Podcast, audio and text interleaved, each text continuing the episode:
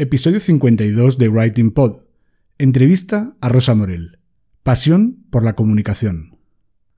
Cuando quieres alcanzar las estrellas, puede que no consigas ni una, pero no vas a acabar con un puñado de barro tampoco. Frase de Leo Barnett.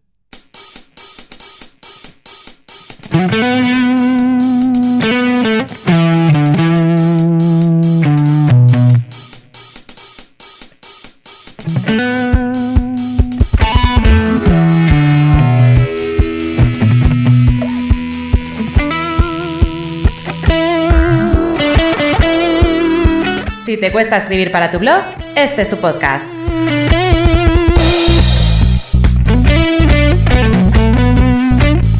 Si necesitas textos persuasivos para tu web, este es tu podcast.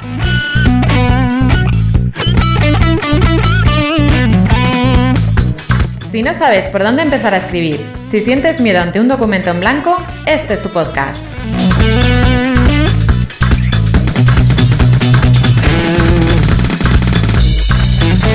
Bienvenido a Writing Pod, el podcast de redacción y copywriting de Ricardo Botín.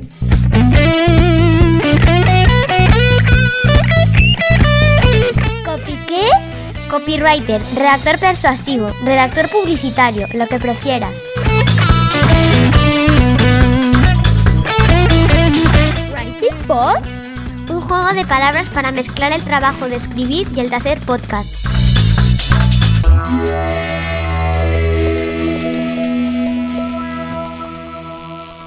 Empezamos en unos pocos segundos.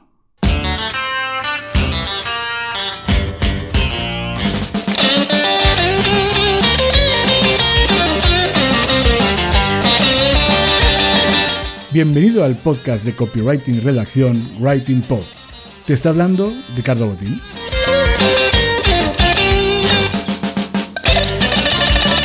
Contar con profesionales de la talla de Rosa Morel me hace una ilusión que no te puedes ni imaginar. Básicamente porque se trata de una de las primeras copies que empecé a seguir en este mundillo. Soy muy fan de sus libros, de sus vídeos, de sus formaciones y de sus podcasts. Y de hecho me encanta la forma que tiene de entender este negocio. Ya sé que seguro que tienes tantas ganas como yo de empezar a hablar y a escucharla a, a Rosa Morel. Pero antes tengo que darte eh, los, las pero antes debo recordarte la autoría de los temas musicales que se escuchan en este episodio 52 de Writing Pod. Ya sabes que por temas de licencia Creative Commons es necesario la mención de la autoría de todas las músicas que se escuchan. Y la primera de ellas, la que has oído en la sintonía, se titula eh, Not So Away Song Tune y es propiedad, está compuesta por Admiral Bob. Admiral Bob también es el autor del, tema que estamos escuchando ahora mismo de fondo para este sumario introducción, que es eh, Turbo Tornado. Y cuando hagamos la transición para empezar a charlar ya con, Rosa, en un momentito, eh, vas a escuchar el principio de un tema titulado Oric Taiko Rap de Jeff Speed.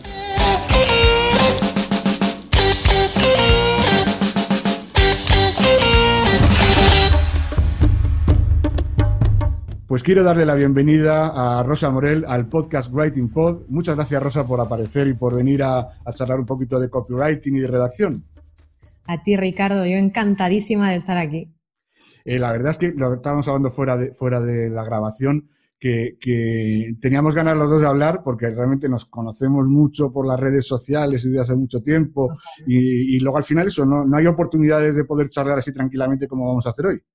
Sí, además ahora que no hay tanto networking presencial, ¿no? Pues uno echa de menos ese contacto directo en el, propio sector y, y más cuando hace años que vas viendo ciertos nombres y dices, jo, pues me tomaría una cerveza con Ricardo. Así que Bueno. yo estoy muy, muy contenta de que me hayas invitado. Lo hemos dicho que cuando pase todo este rollo de las pandemias, los confinamientos y los perimetrales y los no perimetrales, que tenemos que hacer algo eh, presencial y algo ya para conocernos en persona, porque al final es como mejor se conoce. Sí, no, y, y yo lanzo desde aquí es- este mensaje eh, que en algún momento hay que montar un evento para redactores simplemente para conocernos y para sentar bases de negocio, para compartir, para hablar, simplemente para charlar. Y yo creo que lo vamos a coger con muchas ganas cuando, cuando pase todo esto de la pandemia. Me da la sensación que cuando ya, si alguna vez nos dejan libertad plena para de movimientos y de todo, cosa que ya lo tengo yo bastante dudoso, si nos volvemos a la, a la, a la antigua normalidad que se dice, creo que vamos a coger con unas ganas los eventos, los actos, los, eh, los, el networking, todo eso vamos a estar todavía en la calle, me parece a mí. ¿eh? Ya ves, ya ves. Eh, Rosa, eres, yo en mi opinión creo que eres de las copywriters pues, más conocidas en España, evidentemente, sobre todo porque has cultivado muy bien tu marca personal, pero por si hay algún despistado que no te conozca, pues me gustaría que te hicieras una muy breve introducción de quién eres, ¿no? Vale, pues yo te cuento. Hace 12 años empecé a, dedicarme a esto de la redacción profesional. 12 años dependerá de cuando escuchen eh, el episodio, pero hablamos de 2009. Y mm, siempre había tenido ese sueño, ¿no? Porque lo veía como un sueño y de hecho un sueño inalcanzable de dedicarme a escribir, vivir de escribir, ¿no? Vivir de, mis palabras, de la escritura. Y mm, entré en la carrera de filología hispánica en vez de entrar en publicidad o en periodismo, que también eran otras eh, pues, vías que podría haber elegido porque yo lo que estaba segura es que tenía que tener un, dominio del lenguaje profundo. ¿no? Yo necesitaba leer a, los grandes, necesitaba saber mucho de sintaxis, porque si mi sueño era escribir, tenía que empezar por ahí, o al menos eso es lo que yo pensaba. Así que tuve muy claro desde el principio hacia dónde quería ir, pero por el camino, pues me pasó de todo. Yo además a veces doy charlas en universidades eh, a gente muy joven, o incluso en institutos, y les, les muestro el punto A y el punto B. Digo, el punto B era vivir de escribir y el punto A era pues donde me encontraba. Y la gente se piensa que, claro, como lo tenía tan claro todo, pues fue fácil, para nada. O sea, eh, luego en la siguiente diapositiva pongo una línea que parece que está dando tumbos, volteretas, eh, triple salto mortal para llegar al punto B. De hecho, me perdí muchas veces, me sigo perdiendo muchas veces hacia donde quiero ir, eh, pero mm, sí que en ese momento y hablo de, 2009, 2010, cuando empecé a ganar dinero con lo que escribía durante la carrera, era, era anecdótico. O sea, yo tenía, me fui de casa muy joven, a los 18, entonces eh, tenía que trabajar para pagarme el, piso, la universidad y lo que se terpeara. Así que yo tenía mi trabajo, tenía que ir a la universidad y luego por la noche ponerme a escribir.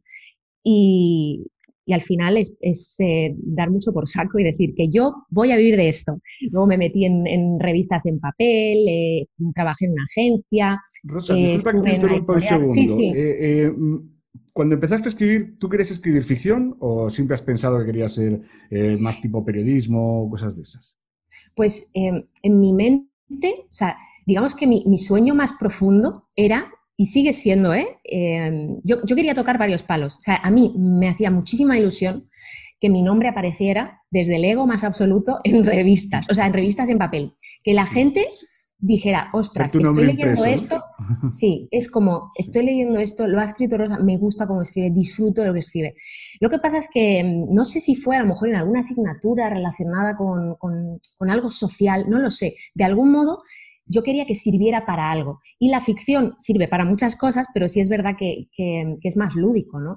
Eh, y, además yo a veces veía los anuncios de la tele y decía, yo lo pondría así, yo lo diría así. Entonces estaba dándole muchas vueltas a si me hubiese equivocado porque tendría que haber elegido publicidad, pero por dentro también pensaba, bueno, algún día publicaré novelas y eh, seré JK Rowling y tendré mi saga de Harry Potter. de hecho, siempre digo que tengo una, novela a medio hacer, eh, una novela distópica, y mi familia o gente muy cercana me dice, a ver, nena, ¿ya cuántos años llevas? O sea que, en realidad esta pregunta eh, no puedo contestártela con una sola respuesta porque yo no solo quería vivir de escribir ficción, sino mm. también no ficción. Es decir, yo quería trabajar para empresas pero no sabía que existía un, trabajo así. Este oficio, claro. Claro, es como, mm, ¿cómo puedo yo ayudar a comunicar mejor a las empresas? Y, por eso en, los inicios, o ya te hablo de, bueno, 2012, eh, vendía mis servicios como community manager, que no tenían ni, ni idea de lo que era, entonces yo les decía, no, yo te ayudo a gestionar las redes sociales, la página web, el blog, Tienes que decirlo así porque es que si no, no te entendía ni el tato. O sea, y de hecho, la primera vez que alguien me propuso escribir copywriting, o sea, que alguien me dijo, mm, mándame tus tarifas de copywriting, creo que fue en 2011, una productora audiovisual. O sea, esa productora quería hacer un catálogo eh, con storytelling Claro, yo a veces lo pienso. mejor el sector, evidentemente. Claro. y me dijo, sí, por copywriting, y yo, bueno, ¿sabes? Pues las tarifas, digo, pues un poquito más altas que, que cuando escribo eh, artículos, porque claro, tengo que desarrollar aquí una historia, y encima era con, con storytelling. Así que en realidad siempre supe que quería, quería vivir de escribir todo lo que se cruzara por el camino.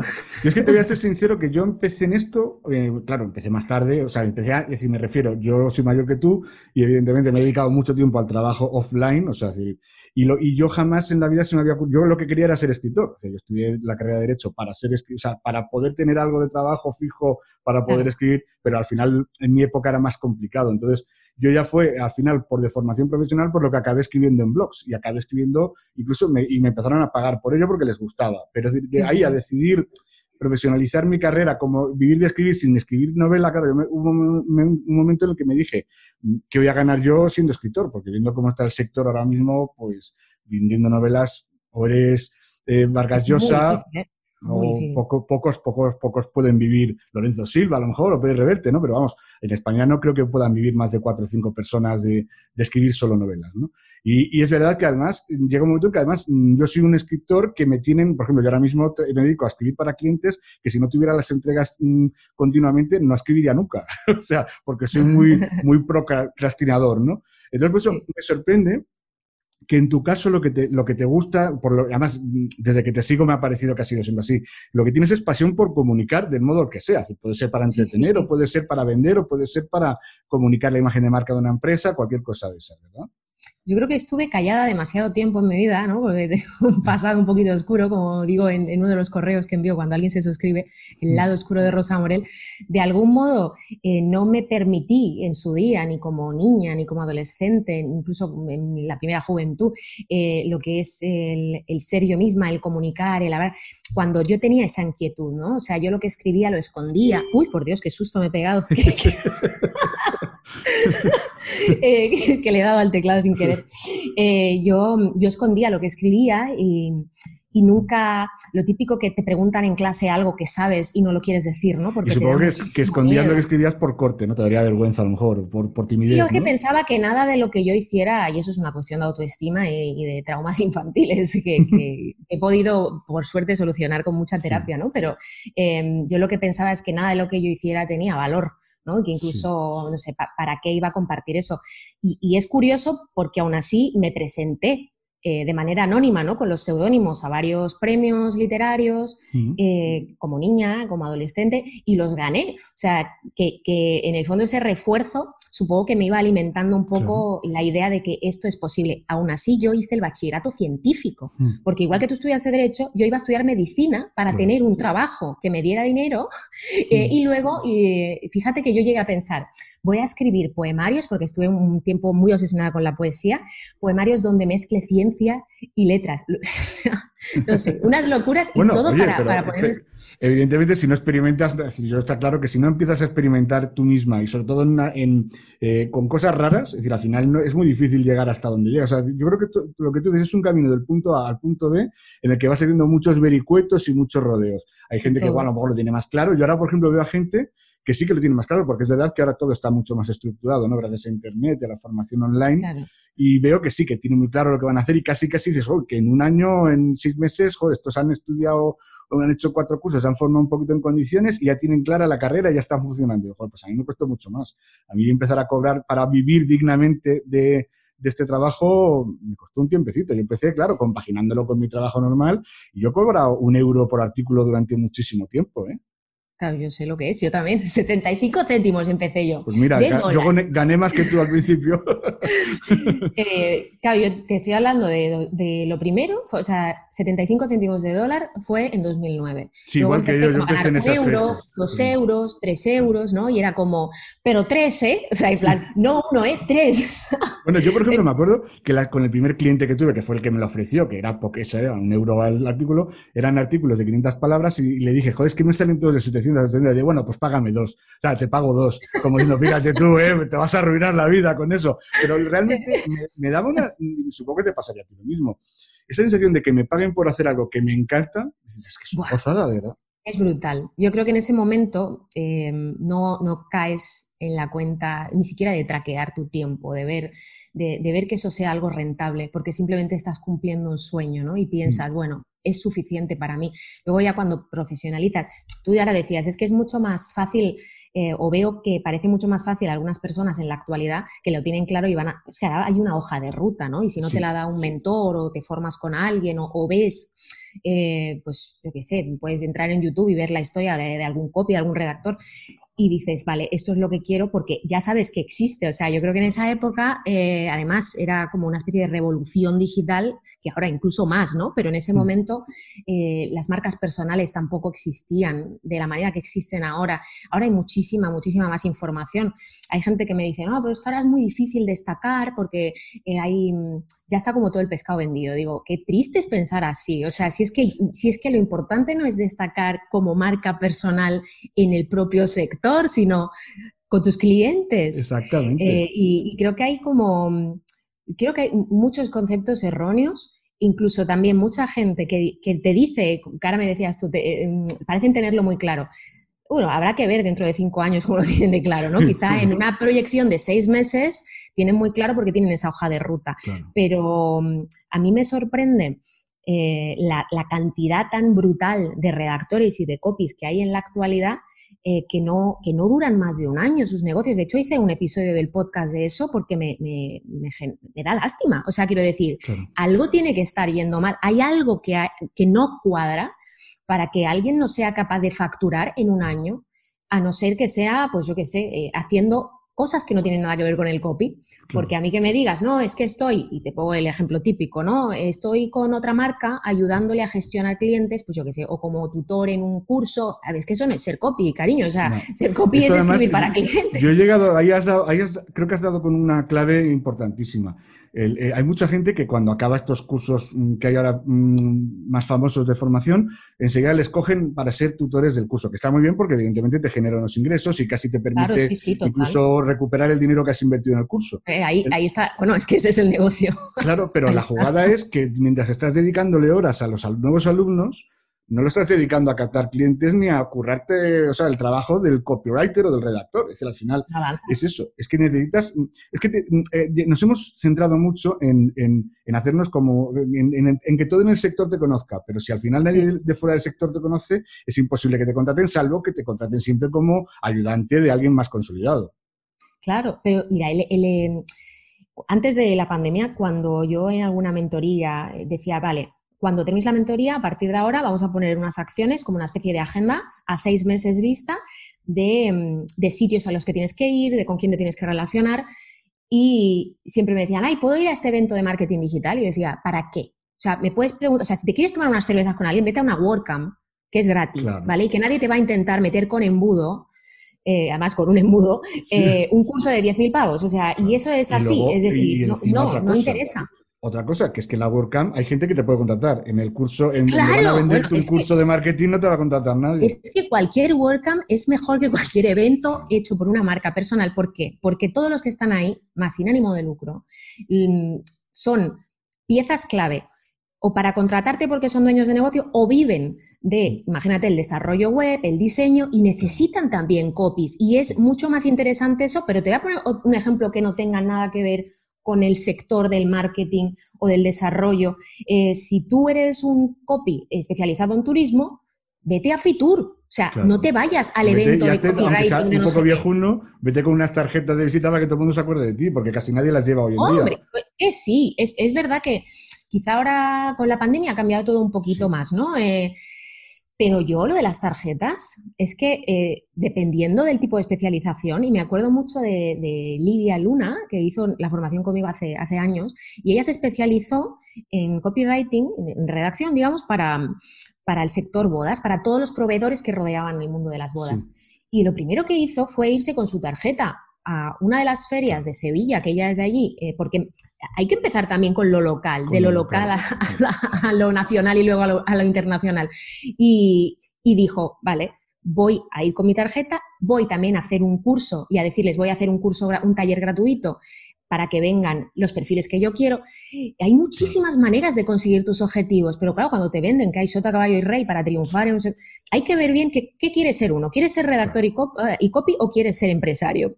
empresario en cuanto a tener, yo que sé, un negocio piramidal. Es que son cosas totalmente distintas. Yo me voy a poner una cosa que hice cuando ya empecé a tomarme esto en serio. Lo primero que hice, me recomendaron, alguien me recomendó que hiciera un buen perfil de, de LinkedIn, cosa que también no, yo a mí no había quedado en la cuenta. Y claro, dije, aplica lo que sabes de copy. Al final lo que hice fue reescribir completamente mi perfil en LinkedIn. Y me puse a, entrar en contacto con, con, profesionales de LinkedIn que ninguno tenía que ver, nada que ver con el copywriting, sino que lo que yo que buscaba era, bueno, yo me especializaba mucho en el sector del motor, pues contacté con muchísima gente del motor y luego lo que hice, pues, con gente de marketing, con gente de SEO, con gente de mm, diseñadores web, pues en unas tardes me salieron tres propuestas de presupuesto. O sea, en con esos contactos, simplemente con que llegara, pues bueno, me decían, necesito un redactor. Como iba a buscar a uno, pues oye, ya que llegas tú y me ofreces la amistad en LinkedIn, pues dime qué cobras. Pues mira, de los tres salió uno. Todo el trabajo de una tarde conseguido. O sea, en una tarde hice mucho más que en 45 eventos de estos que cuestan un dineral y, que y que al final no vas nada más que a escuchar a que te vendan. Pues conseguí mucho más. Eh, mis objetivos, evidentemente, salieron mucho mejor de ese modo. Es que es lo que dices y, lo que te comentaba yo antes, hay muchas maneras de conseguir eh, tus objetivos a nivel profesional. Y estoy pensando ahora en, otra de las, eh, de las redactoras a las que mentoricé, que es, una crack, o sea, ya lo era antes de pasar por mi mentoría, por supuesto, que es eh, Noelia, de redactora.net. ella encontraba clientes por mil anuncios. En su momento, quiero decir, ahora mismo quizá no es lo más adecuado porque para eso tienes, tienes otras plataformas, ¿no? Pero em, hay que saber en el momento en el que estás quién es tu público, cómo llegar hasta él y no dejarte un poco iluminar, ¿no? o sea, o cegar por eh, un iluminado de turno que te diga, no, es que solo puedes conseguir tus objetivos haciendo esto, esto y lo otro. Hay que un poco tener ese pensamiento lateral o ir más allá y darte cuenta de que a nadie en el sector, o sea, yo me puedo llamar Rosa Morel o, yo qué sé, un perico de los palotes, que es que a mí no me va a dar de comer un redactor. Que tengo servicio de formación para redactores o consultorías, sí, pero es que mi línea de negocio principal, aunque también tengo formación, es eh, la redacción. Y la redacción me la paga el cliente que no tiene nada que ver con el mundo del copy. Así que hay que pensar bien dónde estamos poniendo los huevos, eh, eh, de, o sea, en, qué cesta, ¿no? Si mm. todos en la misma o si estamos poniéndolo en la cesta correcta. Porque si yo me pongo de tutora en un curso y no desarrollo mi marca personal con todas las claves que me han dado en ese curso para desarrollar mi marca, eh, no sé, me parece como la pescadilla que se muerde la cola. Por eso supongo que se quema mucho la gente. Eh, eh, yo creo que hay dos, dos, dos, dos, momentos en los que la gente, lo decías tú, que por eso muchas carreras no duran más de un año. El primero es el que se pone de tutor de un curso y luego hay otro, el que se pone a trabajar como colaborador o redactor principal de alguien importante. Ese que te da un trabajo continuado durante todos los meses. Te tiras a lo mejor dos años trabajando para él Claro, tú tienes, tú, te viene todos los meses el trabajo, cobras tu sueldecito, vamos, o tú, incluso aunque seas freelance, pero bueno, como ya tienes un fijo ahí, no te molestas en que te conozca nadie, tú te dedicas a escribir, a hacer todo el trabajo que te pasa esa persona que te ha contratado, o esa empresa, ¿eh? ¿Qué ocurre?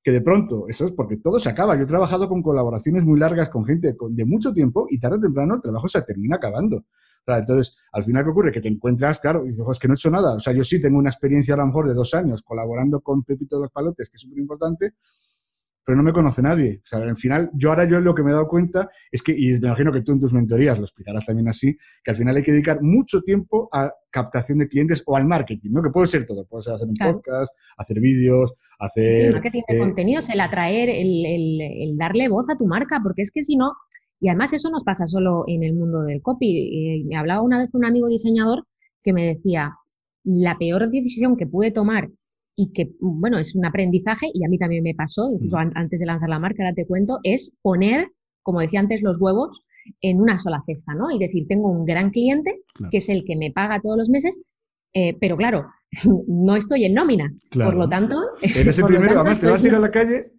si cuando estés contratado, por ejemplo, en una agencia, si eres un copy creativo que trabajas por una agencia y eres empleado de la agencia, si despiden a alguien te tendrán que indemnizar.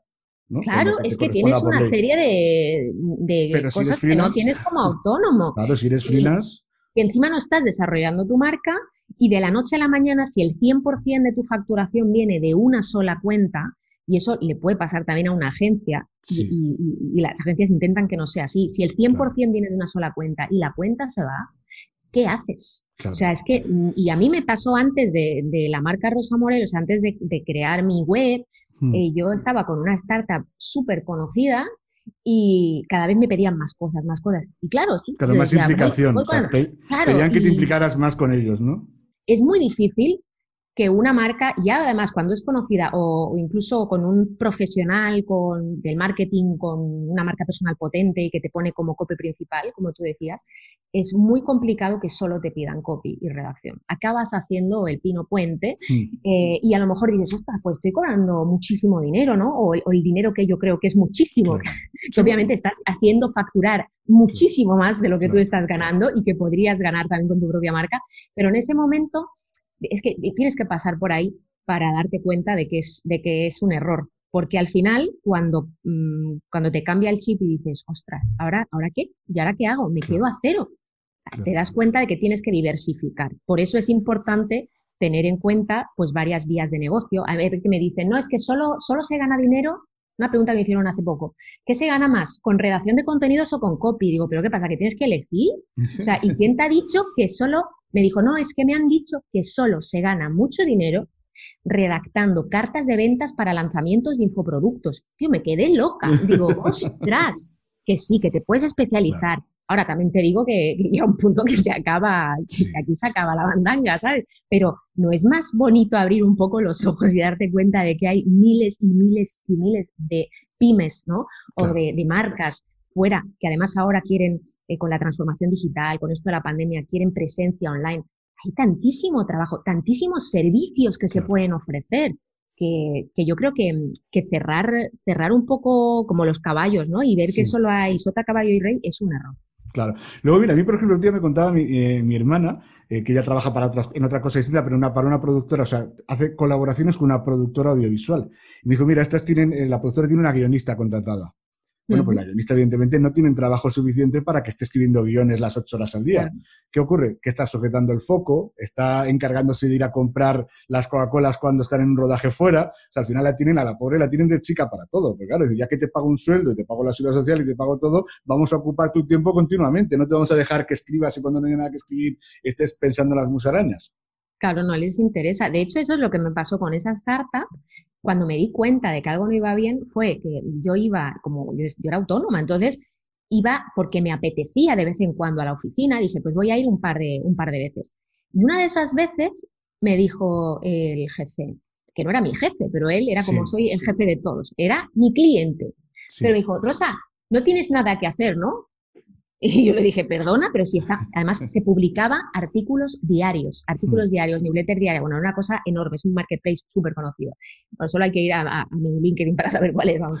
Eh, entonces, total, que ahora me dice, mira, es que ha llegado la ropa de las influencers y hay que etiquetarla. ¿Por qué no ayudas a fulanita? y me quedé muerta, digo, pero, no, pero no te dijeron te vamos a pagar más por eso, ¿no?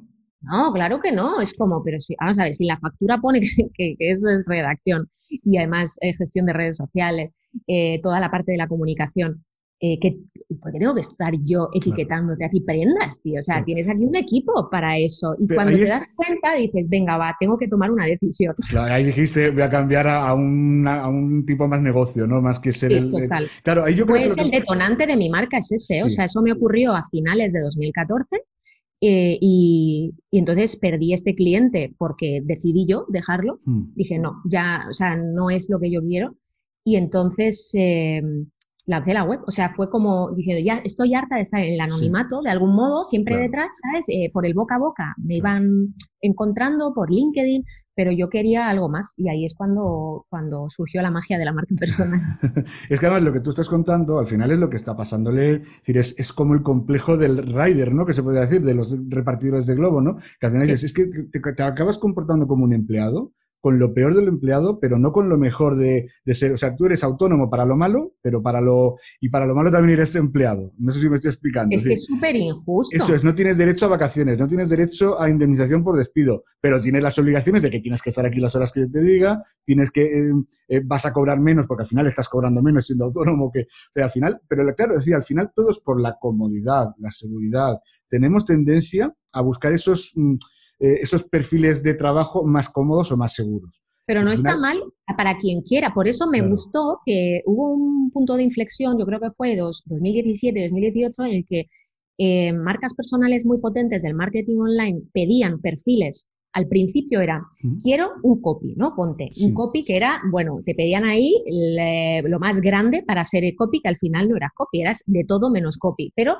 eh, y era, quiero que seas freelance, pero sin ganas de crecer como freelance, ¿vale? Luego ya se dieron cuenta de que eso era una gilipollez y ya fue como, queremos que tengas como mm, esa mente abierta, pero vas a estar en plantilla y vas a estar en nómina, lo cual me parece más lógico. Si quieres a un eh, profesional mm, bueno, bueno, fórmalo además, gástate la pasta en formarlo, gástate la pasta en su seguridad social, eh, gástate la pasta en sus vacaciones.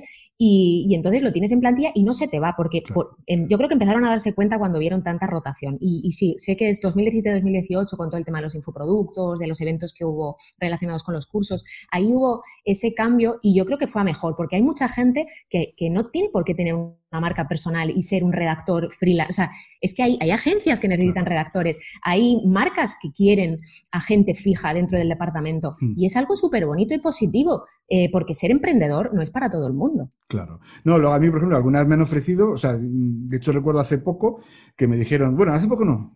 Claro, a mí este último año que se me ha pasado que ni me he enterado. Ya, ya es como súper rápido. por eso te digo, fue ya hace un año, año y algo, pero me acuerdo que contactaron conmigo para una, era una, una tienda online que tiene muy buena pinta, nos vendían un montón de productos y me dijeron, mira, al final dice que te hemos, dice, no te hemos cogido a ti, me mandaron un mensaje y de, te íbamos a haber contratado, dice, pero nos tiró más una chica que vive aquí en nuestra ciudad, dice, claro, para poderla tener al lado, hacer reuniones presenciales, digo, bueno, pues mira, yo casi lo agradezco, digo, porque al final sí que a esta chica, oye, que espero que esté estupendamente y que siga allí, eh, pues la van a tirar mucho más de la cuerda, porque evidentemente teniéndola allí, oye, vente a ver, a hablar con nosotros que tenemos que hacer no sé qué, al final es como un poco eh, abducción, ¿no? Te vas dejando llevar, te vas dejando llevar y acabas metido a tope. Oye, que Más si, no sabes poner límites y, si, y, sobre todo lo malo es si no quieres eso, porque es verdad que mm, una vez en una charla, me, no sé dónde era, ahora no me acuerdo, era una conferencia en la que después hubo una ronda de preguntas y me, me hicieron una muy graciosa que fue, ¿cuánto, ¿por cuánto dinero estás dispuesta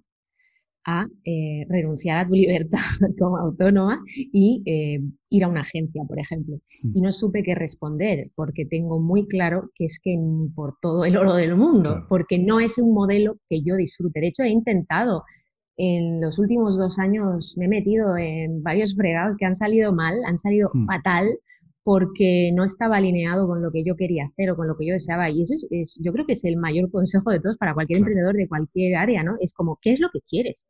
Y no pasa nada si cambias mm. y luego quieres otra cosa, pero trabaja en consonancia a eso. Si lo que tú quieres es la libertad eh, horaria, por ejemplo, no te enganches a un cliente a largo plazo. Mm, es que no, es que te va a absorber. Es imposible que no sea de ese modo. Oye, Rosa, y cuando has contado qué pasa es eso, tienes como una especie, se puede decir que de epifanía, ¿no? en la que decides ya mm, apostar por tu marca personal. Eh, eh, a partir de ese momento, eh, ¿te costó mucho empezar ya a poder tener una afluencia continua de clientes o ya lo tuviste ya directamente, ya empezaste a tope desde el principio? Yo creo que mm, si siempre recuerdo a, a, Joan Boluda cuando dice lo de, o tienes, no sé si es de la frase, pero él la dice mucho, o tienes dinero o tienes eh, tiempo o tienes suerte, ¿no? Hmm. Eh, y yo, yo dinero no tenía, eso te lo puedo asegurar. Eh, tiempo sentía que se me agotaba, aunque no era así, pero yo decía, tengo que hacer algo, ¿no? Porque había perdido ese gran, o sea, toda la fuente de ingresos. y yo sí creo que em, entré un poco en el panorama en el momento oportuno, porque no había, mm, bueno, creo que es que la única marca personal en ese momento que llevaba menos de un año en activo era la de, la de Maider Tomasena. Eh, y además un enfoque totalmente distinto al mío, ¿no? O sea, es como, bueno, somos la noche y el día. Entonces, yo creo que mi gran baza, o sea, gracias a los vídeos de YouTube, yo conseguí hacerme más conocida en el sector. al principio me has dicho lo de, no, es que eres una de las copies más conocidas dentro, dentro de nuestro sector, o sea, porque tú te vas a cualquier agencia de publicidad y no creo, no creo que sepa quiénes somos ninguno. O sea, no, eso está claro, no, porque las agencias de publicidad, ahí les he dado, es decir, las agencias de publicidad tienen sus perfiles y ellos tienen sus, sus agendas con un montón de contactos de, copywriters mm, creativos, es decir, que no hacen, que a lo mejor incluso, yo te digo una cosa, a mí cada vez me, me llaman de más agencias, no para hacer grandes colaboraciones, sino para eso, para hacer lo que no tienen, lo que no tienen ellos tan... Mm, te han pillado. A lo mejor les pueden tener un copy creativo, que hagan unos anuncios de maravilla, pero a lo mejor igual hacer una página de ventas, pues a lo mejor no se le da tan bien. Claro, ya van tirando un poco de, como de, dicen, ostras, una cantera aquí de, copies digitales, ¿no? Como mm. que, que, porque muchas agencias que se resistían al online se dieron cuenta de que es que todos los clientes necesitan una página web, todos los clientes quieren estar en redes sociales, quieren una campañas de... Eh, SEO, el SEO, por ejemplo, yo, me estoy dando cuenta, yo trabajo con alguna agencia, con la que además puedo a través de ellos trabajo con clientes grandes, pues como BMW y todo eso, y este tipo de agencias mm, hacen de todo. O sea, hacen marketing de contenidos, hacen publicidad. Bueno, estos publicidad realmente no hacen mucha, pero hacen SEO, hacen, mm, escriben en el blog del, de la marca. No, pero es que es la única manera que tienen de sobrevivir, porque si tienen que vivir de anuncios en televisión, se, se, comen los mocos. O sea, por eso porque en muchas ocasiones las multinacionales además es que están tirando del mismo anuncio que se ha hecho para Estados Unidos o para Alemania o para Francia, lo traducen y lo, doblan y punto. O sea, al final... Y eso se hace además a través de unas agencias muy específicas donde se hace traducción o transcreación, eh, mm, que además conozco a una de las chicas que trabaja en una... Eh, y, y, siempre, o sea, lo tienen súper bien montado y de ahí sí que no se salen. Y ahora. es, su, nicho es el de la transcreación, ¿no? Que sería hacer un copywriting a, partir de otro idioma, ¿no? Claro, adaptado, adaptarlo, eh, un poco localización también, adaptarlo al sitio donde se va a, porque a veces eso cambia culturalmente, ¿no? Claro. Sería el caso, por ejemplo, que tú lo pones, luego hablaremos un poquito de tus libros, pero, pero bueno, ya lo voy a ir adelantando. En el libro, el último libro que publicaste sobre neurocopywriting, el que adaptaste un poquito esas palabras mm, potentes, las power words estas de David Ogilvy, que evidentemente, claro, tú las lees en inglés y dices, que esto puede funcionar muy bien en inglés, pero en español no es así. Si tú te lees la lista de palabras de David Ogilvy y no tiene nada que ver con las que tú adaptaste, que se puede que creaste una nueva lista, ¿no?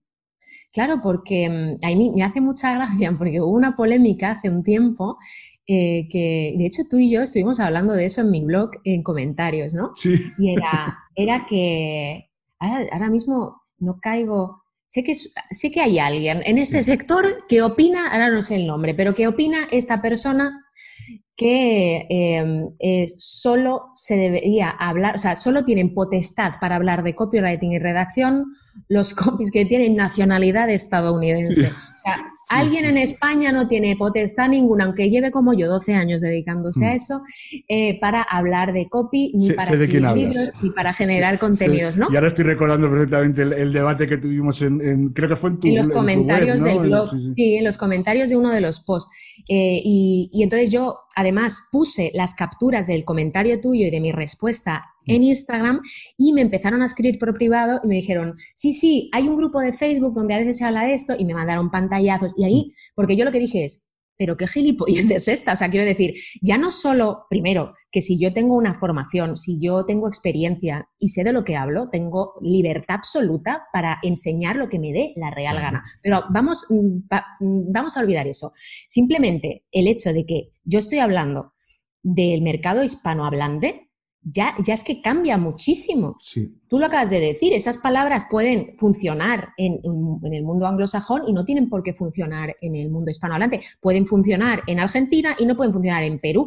Eh, y es que además... y luego, eh, disculpa que te un momento, Rosa, el otro día estaba viendo, oyendo en la radio una serie de anuncios de los años 60 y ya lo hacían agencias de publicidad que eran una porquería, pero no una porquería, a ver si me entiendes, porque ni siquiera captaban, o sea, no, no, no generaban emociones, era simplemente, bueno, yo te voy a poner un ejemplo, yo tengo un montón en mi swipe file, llamémoslo así, eh, de anuncios antiguos de coches, en los que era una retaíla de, de características. Sí, sí. Joder, dices, es que, pero, o sea, eh, pero es que, claro, y, estos eran, y estos eran gente que sabían mucho, ¿eh? O sea, hay agencias de publicidad que todavía, españolas, que todavía desde los 60 hasta hoy siguen funcionando y funcionan muy bien. Pero es que en los 60 cuando tú hablas, por ejemplo, del padre de la publicidad, David Ogilvy, pues evidentemente era un máquina.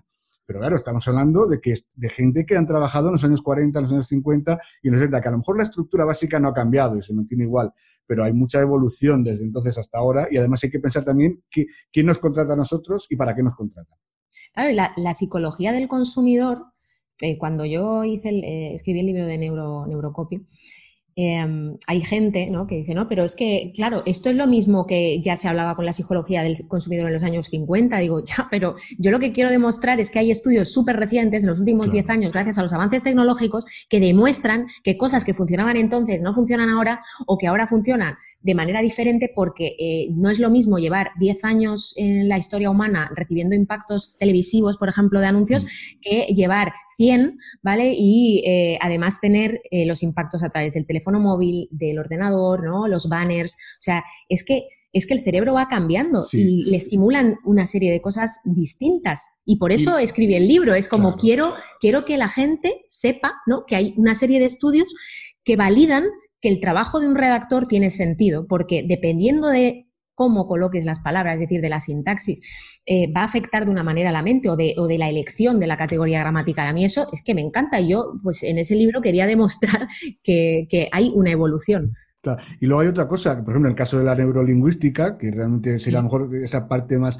Eh, se han demostrado cosas en los últimos tiempos, gracias a los escáneres cerebrales, que hace 10 o 15 años a lo mejor se intuían, o hace 20, se podían intuir, pero no se podían demostrar. Y en cambio ahora con el escáner cerebral o con un mapa de calor o con una cámara viendo lo que está mirando. Y luego además es lo que digo, es que no es lo mismo leer para un periódico que leer para Internet. Y por ejemplo, yo tengo uno de los anuncios míticos que contrató David Ogilvy, eh, que es una página entera en un periódico, creo era el New York Times o algo de eso, en el que, bueno, con una letra enana, con, a cuatro columnas, mm, no sé si puede haber 3.000 palabras metidas en esa página. Eso hoy en día solo haces en Internet y sin una foto, ¿eh?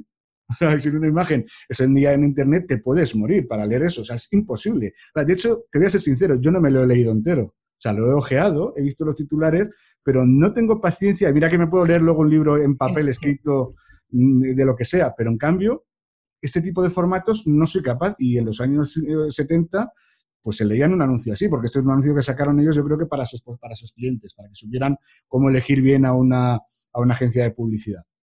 Claro, en ese momento tenía sentido, por eso es imposible que podamos funcionar a través de fórmulas o de plantillas eh, como, como copywriters, ¿no? como redactores profesionales. No es posible porque cada proyecto, en cada momento, en, cada fase además de ese proyecto de venta, ¿no? de captación, funciona y, requiere una, una, estructura distinta.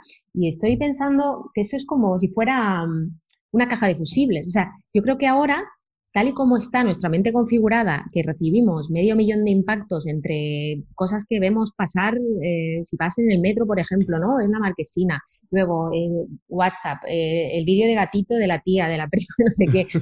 nos llega un montón de información, todas las newsletters, periódico, encendemos la tele, un montón de palabras saltan los fusibles mucho más a menudo que antes y, y, ahora lo que queremos es llamar la atención, ¿no? Entonces, esa, esa cuota de atención que necesitamos como, como, profesionales de la redacción, tenemos que ser muy conscientes de qué es lo que necesita el lector. Por eso es imposible redactar una buena carta de ventas abriendo el documento de, Google eh, Documents o de, o de, Word y ponerse a escribir sin más. No tiene que haber, siempre tiene que haber una fase de documentación, de análisis, de, organización de información. Si no, no, es lo que es lo que tú dices, que al final ser destacar en un periódico con 80 páginas y sabes que la persona se lo va a leer, porque yo me acuerdo que antiguamente la gente de la de mi abuelo, mi abuelo se levantaba eh, y se ponía a leer el periódico, pero lo leía entero, o sea, de pe a pa, o sea, de arriba abajo. abuelo igual.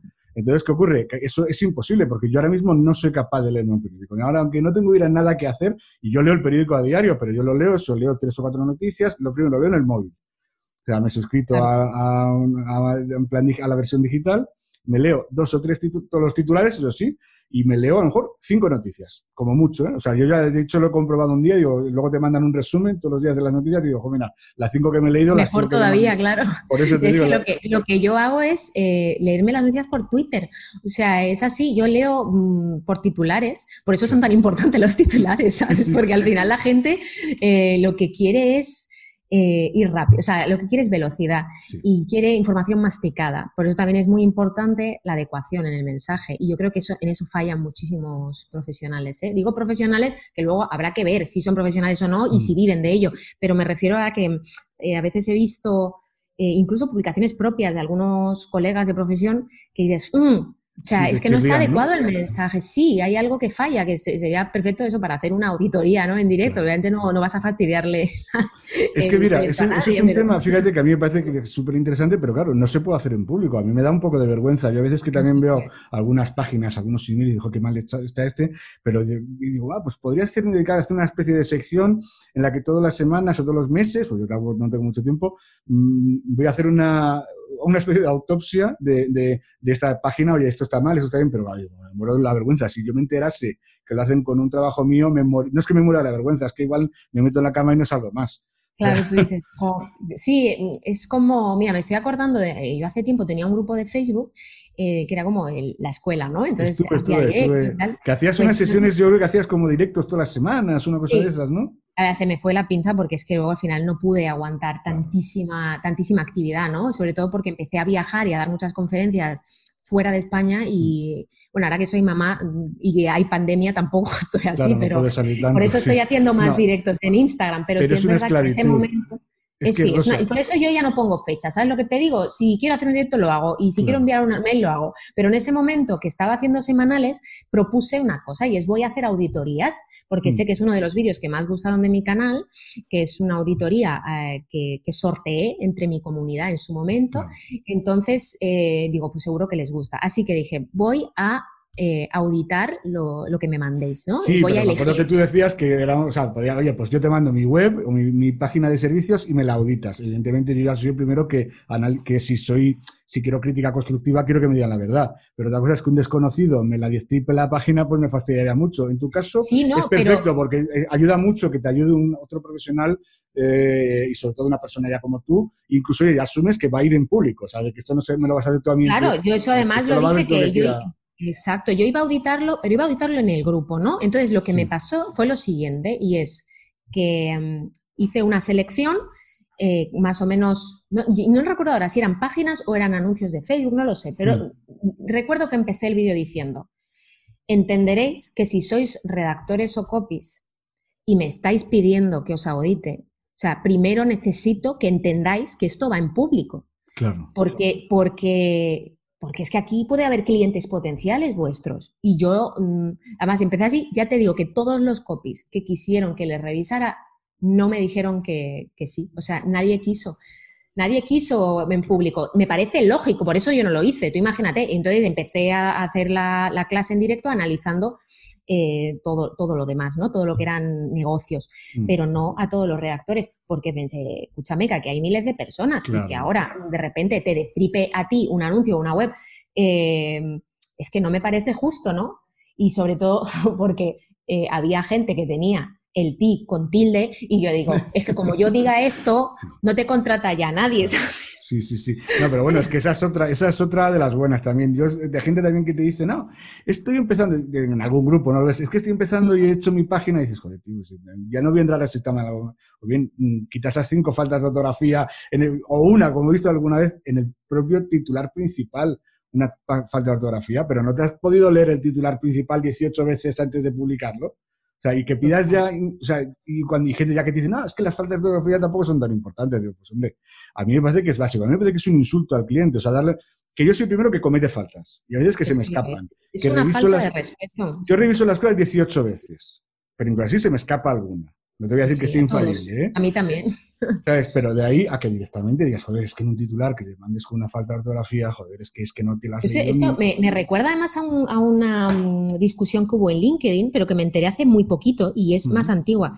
Eh, es que hay una chica, ahora no me acuerdo de su nombre, pero... Eh, que justo se, eh, se dedica eh, y me ha invitado a un directo, ¿no? Pues igual que tú me has invitado al podcast. Eh, a ver, espérate, es que no quiero quedar mal ahora diciendo un nombre que no es, ¿sabes? Sí, sí, para no meter la pata, ¿no? Espérate, voy a buscarlo. ¿Y es correctora o...? No, ella es, era, ella es copy, se llama Atípica Marketing. Ah, sí, sí, sé quién es, la conozco, sí. Vale, pues, claro, Marina se llama, Marina. Vale, Marina. Es que, claro, no, lo pone. Marina, no pones aquí tu nombre, no lo sé. Bueno, total. Que me dijo, ah, porque tú hablas sin pelos en la lengua y me gustaría hacer un directo, pues eso, mm. opinando. Digo, hombre, mientras sea sin nombres, pues yo no le voy a dar fama a nadie, fantástico. Entonces, tiene ella un vídeo en el que habla de alguien sin poner el nombre diciendo, ¿cómo puede ser que un profesional de nuestro sector diga que eh, la ortografía es para los novelistas, pero no para los copies? Y yo dije, no puede ser. ¿Quién es ese personaje? O sea, ¿quién ha dicho que al final no me enteré porque ella lo tapaba y yo nunca vi esa pelea? Yo no sé si tú sabes quién es. no, no lo sé, no lo sé, porque además te voy a ser sincero, la conozco, la sigo, o sea, nos seguimos mutuamente, hemos hablado una vez, charlamos, es muy maja. Lo que pasa es que yo ahora llega un momento, es decir, que yo ya no tengo tiempo para ver todo. O sea, hacia el final, ese tipo de cosas. y yo, yo, no sigo a nadie en Instagram porque no puedo. Sí, pero si te las mandan, pero igual te las mandan luego aparte en privado o algo de eso. Pero ya, tío, yo ahora mismo estoy súper desconectado y me da un poco de cosa, ¿eh? porque antes intervenía más en la en, los debates. Entonces, ahora mismo es que no puedo. Yo creo que, estás creo que también tiene mucho que ver con cada fase, con cada. Eh, y, no me refiero al estatus de marca, ¿no? Porque hay mucha mm. gente que dice, ah, Rosa, ahora no sigues a nadie en Instagram porque vas de guay por la vida. Digo, bueno, pues, pues quizá, no lo sé. Lo he hecho porque me libera, me libera muchísimo, ¿no? Yo no eh, necesito poner el foco. Entonces, tú ahora mismo estás en un momento en el que necesitas poner el foco mm. y estar debatiendo quizá no es el momento, ¿no? Es como lo de Clubhouse, que me han invitado un montón de veces. Y yo digo, es que ahora mismo, o sea, me parece muy interesante. Yo entré un día a ver cómo era y me pareció que era, tú imagínate que estás en un bar y ves 300 conversaciones, en cada mesa hay 40 conversaciones. Y dices, ¿qué, hago? Me meto aquí, meto baza y además dices, ¿qué hago? Y te empezaban a llegar mm, notificaciones. Pepito Pérez, además gente, joder, mm, solvente, ¿eh? ya no puedes decir solo de nuestro sector, sino había gente, bueno, incluso actores, eh, presentadores de televisión, gente que entraba y dice, oye, qué guay, pues se puede debatir con ellos. Pero claro, es que era cada cinco minutos, era cada cinco minutos, ha entrado una nueva sala, han creado una nueva sala. Y yo veía gente que estaban en todas porque gente que conozco. Es que es eso, pero dices, ¿cómo puedes, si tienes tiempo para hacer eso? No, tienes trabajo. No lo sé, o, vives de un negocio pasivo, eh, de las rentas, o vete tú a saber, eh, o, algo falla, ¿no? Porque yo necesito dedicarle tiempo a mis clientes, a la redacción, si ahora que voy a lanzar un curso, pues oye, a la creación de los contenidos, al lanzamiento, a mi hija, a mi marido, tu familia, al deporte, a mi vida social. Entonces, eh, las redes sociales eh, nos quita mucho foco. Y luego, relacionándolo con todo esto, yo sé que hay gente que paga por estar en comunidades, ya no te digo de copié, en general, a lo mejor de emprendedores, y dices, jo, es que así tengo un sitio donde puedo preguntar. Eh, yo lo hago y luego no entro tampoco.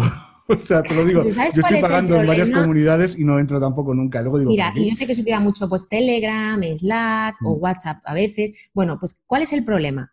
Primero, lo que tú dices, que pagas y no vas, ¿vale? Pues genial, estás pagando y todos los meses cuando me llega el cargo digo, ¿y por qué no me doy de baja si llevo tres meses sin entrar? Pero me da cosilla. Como pues no son muy caras, pues... Ya, pero bueno, vas sumando, ¿no? Sí, no, ese es el problema. lo que quiero decir es el foco. Es decir, eh, hay gente que no es como tú, que no sabe poner límite y entonces mm. se pasan todo el día viendo qué hacen los demás, hablando con los demás, y tú qué opinas de esto, y no sé qué, y eh, mm, ahora tengo un nuevo cliente, ¿qué harías tú? Hostia, tío, rueda y vuela solo. Es como si yo ahora a mis mentorizados les dijera, mm, me sigues pagando todos los meses para que... No, o sea, no quiero saber nada de ti, vuela, y si tienes preguntas, me las haces, o si no quieres, pues contrata una consultoría puntual de una hora, pero, no, pero no quiero que te quedes a mi lado porque entonces tu marca nunca va a evolucionar. y si te quedas en un chat con un montón de redactores, eh, eh, es como ir a un evento eh, de marketing todos los días en vez de ir a donde están tus clientes, que es lo que decíamos antes. Entonces hay que, para mí, una marca de redacción crece cuando pone el foco en el sitio correcto. Rosa, ahora que hablas, estás mencionando mucho el tema de la mentoría, ¿cómo funciona para que la gente que a lo mejor igual le puede interesar eh, contratarte? Entiendo que tú, tus plazas serán limitadísimas. Estoy honesta, yo, aparte de que son limitadas, ya mm, he decidido o sea, eh, bueno, a lo mejor esto cambia después de verano, no lo sé. Pero yo este año no quiero hacer más mentorías porque de hecho, eh, bueno, que yo soy muy transparente, así que lo voy a contar. Eh, me, equivoqué y también se equivocó la persona que me contrató y me equivoqué yo. Es la primera vez que me, que me pasa, ¿eh? De todos estos años. Yo empecé las mentorías en 2016, además se llamaban mentorías, vivir de escribir, ¿no? Súper feliz, súper happy. Y por ahí anda mi, mi, dominio, que no lo he usado, pero algún día lo usaré, el vivirdescribir.com, que lo tengo. Entonces, eh, para, acceder a esas mentorías, primero que no están en la web. Entonces, hay que pasar un primer filtro y es que Celi, que es la persona que me ayuda a gestionar un poco mm. los correos, que ella identifique que esa persona puede necesitar la mentoría. Segundo, se o sea, le es manda un filtro briefing. totalmente humano, nada de nada de Sí. una, un, un- un formulario que responde a El formulario que viene después, en un segundo. o sea, Primero se lo es esta chica, ¿verdad? Celi, ¿no? La que, lo- la que Exacto, hace el primer corte, ella, ¿no? ella, de hecho, se formó conmigo, hizo esa Mm. mentoría, ¿no? Y luego, pues, la metí en mi equipo. Mi equipo, que es ella, yo, vamos, todo más. O sea, que además ella tiene su marca de copy y trabaja Sí. también para otras marcas. Eh, entonces, ella identifica, manda el formulario. En ese formulario hay muchas preguntas, o sea, hay gente que se ha tirado semanas para completarlo, y yo con eso ya sé si voy a tener el tercer filtro, que es la entrevista. ¿Vale? En la entrevista vemos, porque a lo mejor o no conectamos o esa persona no está en ese punto, por Mm. lo que sea. Bueno, pues eh, claro, hay veces que ya la intuición me dice algo, pero en esta última vez, y de verdad no tengo nada contra esta persona, pero lo que ocurrió es que en los objetivos, hay una pregunta que es objetivos medibles que quieres conseguir con esta mentoría. Y me dijo, no, yo lo único que quiero es eh, mejorar técnica, aprender tal cual, cual. Cuando ya llevábamos unas semanas, de repente me dice, es que yo pensaba que iba a estar tal mes ya en activo en el mercado laboral. Digo, mira, si tú me hubieses dicho esto en el formulario, y además que yo te lo pregunté luego en la En entrevista, la entrevista yo no, te hubiese aceptado. Claro, ella Claro. me decía que eso, que no se sentía cómoda. Digo, ya, pero dejas pasar las semanas y fíjate Si en que lugar hay- de decirlo al, al segundo día para haber cortado por lo sano, continúa mucho más tiempo, ¿no? Claro, no, ella identifica como, bueno, lo que hacía era un poco echar balones fuera, ¿no? diciéndome que yo no había dedicado tanto tiempo como ella necesitaba. Atento que yo doy mi WhatsApp personal y estoy todos Mm. los días con el alumno, todos los días. Eh, y así es como funciona, es decir, eh, por eso son plazas limitadas. Es mi, ne- es mi línea de negocio menos rentable, pero es la que más Claro. feliz me hace en cuanto a que luego siempre pues son personas que acaban eh, como colaboradoras, casi siempre son, son mujeres, pues acaban como colaboradoras, ¿no? Pues lo que me pasó con esta persona es que, que de repente me dice, me dice eso, ¿no? Que no quiere seguir. Y, y además me dice que había puesto, y, y es- y eso lo quiero relacionar con las formaciones de copy, todos sus ahorros en mí y que ahora se sentía perdida. Claro, y yo pensé, eso a o mí sea, ya, eso te hunde. A mí, vamos, a mí yo lo pasaría Claro, fatal si me dicen eso. Claro, me mandas un audio llorando y diciéndome que has puesto todos tus ahorros en mí, pues toma el dinero. O sea, Claro. son 3.000 pavos, tómalos. Ahora le dije, mira, el IVA y el IRPF, lo siento, pero no te lo, no puedo ver ya porque que, claro. Ah, Pero bueno, digo, todas las horas, y además no te estoy hablando de dos semanas, ¿eh? si dura mm, 12 semanas, te estoy hablando de más de la mitad. Yo podría Claro. perfectamente, por ley, porque eso es lo que recomiendo a todos los redactores que nos escuchen siempre con sus contratos por delante, eh, mis mentorías están prorrateadas, es decir, si tú pagas 3.000 euros y llega un punto en el que por H o por B no puedes seguir, no quieres seguir incluso, bueno, pues oye, eh, las semanas que quedan se te hace una devolución. Yo no tengo problema, pero es que cuando encima me estás diciendo que es que ahora, ¿qué vas a hacer? Yo pensé, mira, tú te has equivocado. Y así es como se lo dije, tú te has equivocado, pero yo también. Y yo voy a asumir mi parte de culpa. por- y entonces me di cuenta de lo siguiente. De hecho, cancelé la siguiente mentoría que tenía en mente. Y dije, vamos a dejar pasar porque creo que estamos en un momento de tanta ansiedad, de tanta desesperación, de necesito un trabajo, de me han echado, del ERTE, del no Sí. sé qué, que creo que ahora mismo yo lo último que quiero es dar formación para redactores, porque Claro. creo que ahora es cuando más desesperada está la gente y, y hacen locuras con tal de un, mm, te diría, un empleo soñado, ¿no? O una profesión soñada, Sí. eh, y, y la gente está muy ciega. Entonces yo ahora mismo al menos voy a dejar pasar un año hasta volver a ofrecerlo, incluso a lo mejor cambiaré el formato, porque, mm, no sé, ya veré lo que hago, pero sí que mis mentorías hasta entonces, lo- hasta ahora, tal y como eran, eran tres meses, tres meses y pico conmigo, todos los días, venga a pico y pala a Pero escribir. con lo cual decir que tampoco se puede compatibilizar con un trabajo, probablemente, o sí, o, o- o si alguien que tenga un trabajo fijo tiene tiempo para poder hacer todo lo que tú le mandas o no. Digo, tres horitas, o sea, quiero decir, yo he tenido alumnos de mentoría que, pues igual que yo escribía a las 12 de la noche cuando volvía de currar y, y así me han venido. O sea, hay gente que, que sí, que compatibilizaba o que ya eran redactores o periodistas, eh, gente que ya tenía un trabajo en agencia, eh, pero quería pivotar, Sí, eh, quería tener su propia marca.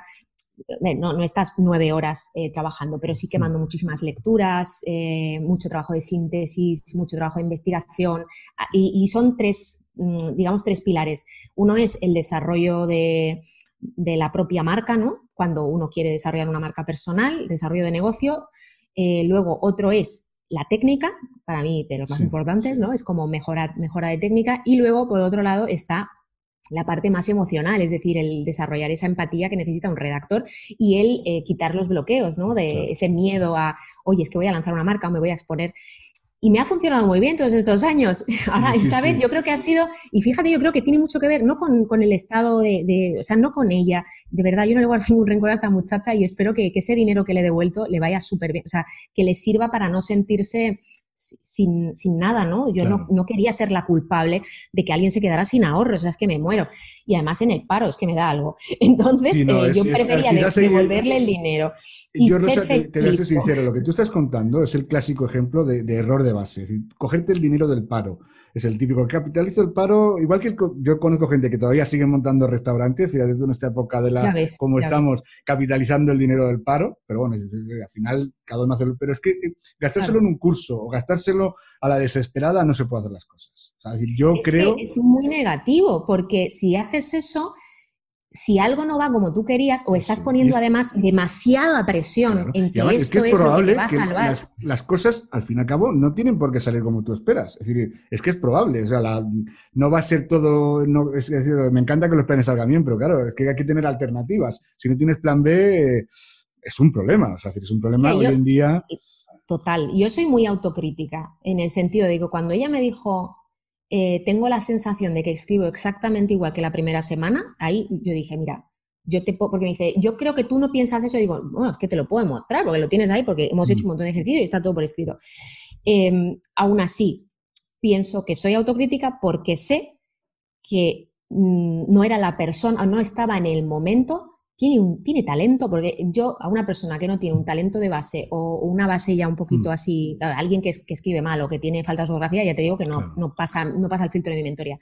Em, pero creo que la desesperación a la que ha llevado a mucha gente este momento de pandemia, que hace que tantos estén lucrando, o sea, tú imagínate, los, eh, cualquier infoproducto, cualquier formación que te prometa un sueldo en tres meses. Si lo de las siete cifras, ¿no? Si vas a ganar siete cifras, digo, hostias, que ya con Me da muchísima lástima, porque luego ves los anuncios y a mí se me cae la cara de vergüenza, ¿no? De a lo mejor sale, yo que sé, una mujer con sus hijos y dice, por fin puedo conciliar gracias a haber hecho el curso de Pepito de los Palotes. Y tú dices, pero no te da vergüenza. Pero no les da vergüenza porque realmente eh, queman los cartuchos porque lo que quieren es jubilarse antes de los 40, O sea, quiero decir, ese, es su objetivo. Y me parece muy, no me parece bien, pero bueno, eh, no tiene nada que ver con lo que hago yo. Entonces, esas mentorías las hacía por puro placer.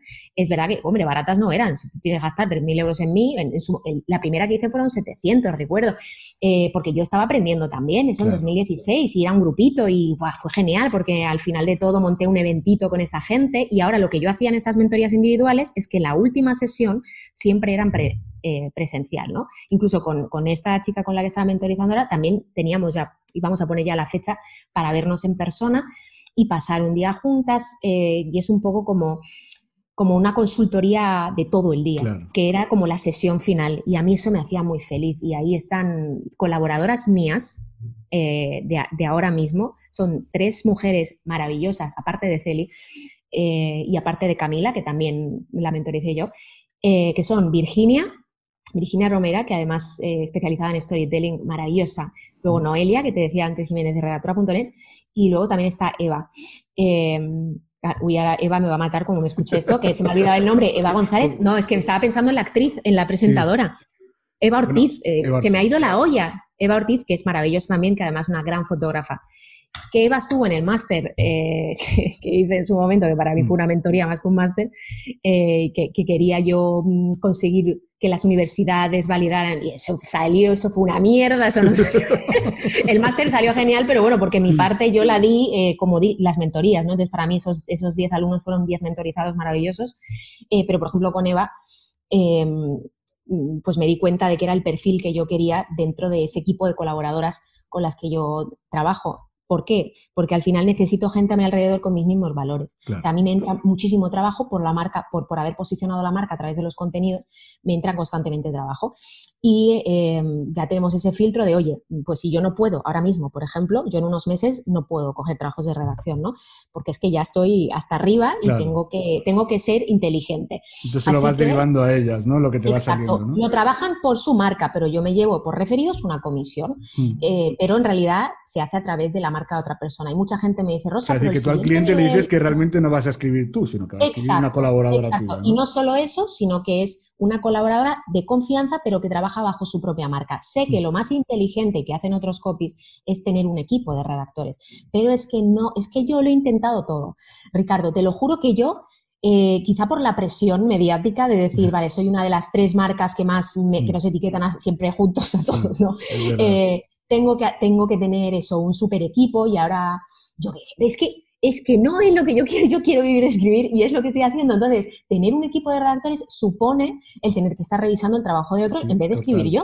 Yo lo digo porque yo ahora estoy, llevo un año también que tengo colaboradores, primero tuve dos y ahora estoy con una persona nada más y estoy mejor, porque la verdad es que al menos dices, o sea, mientras tenga la capacidad de asumir el trabajo que yo le paso, es eso, al final tengo que reescribir, no reescribir, porque es verdad que llega un momento ya, una vez que aprenden, que casi lo hacen prácticamente solos, pero no pueden hacer como yo, por ejemplo, yo trabajé un tiempo con Javi Pastor y yo, yo tenía acceso a, las webs de los clientes y, me, y boom, y publicaba y todo, o sea, él confiaba plenamente en mí y sabía que no iba a haber ninguna cagada.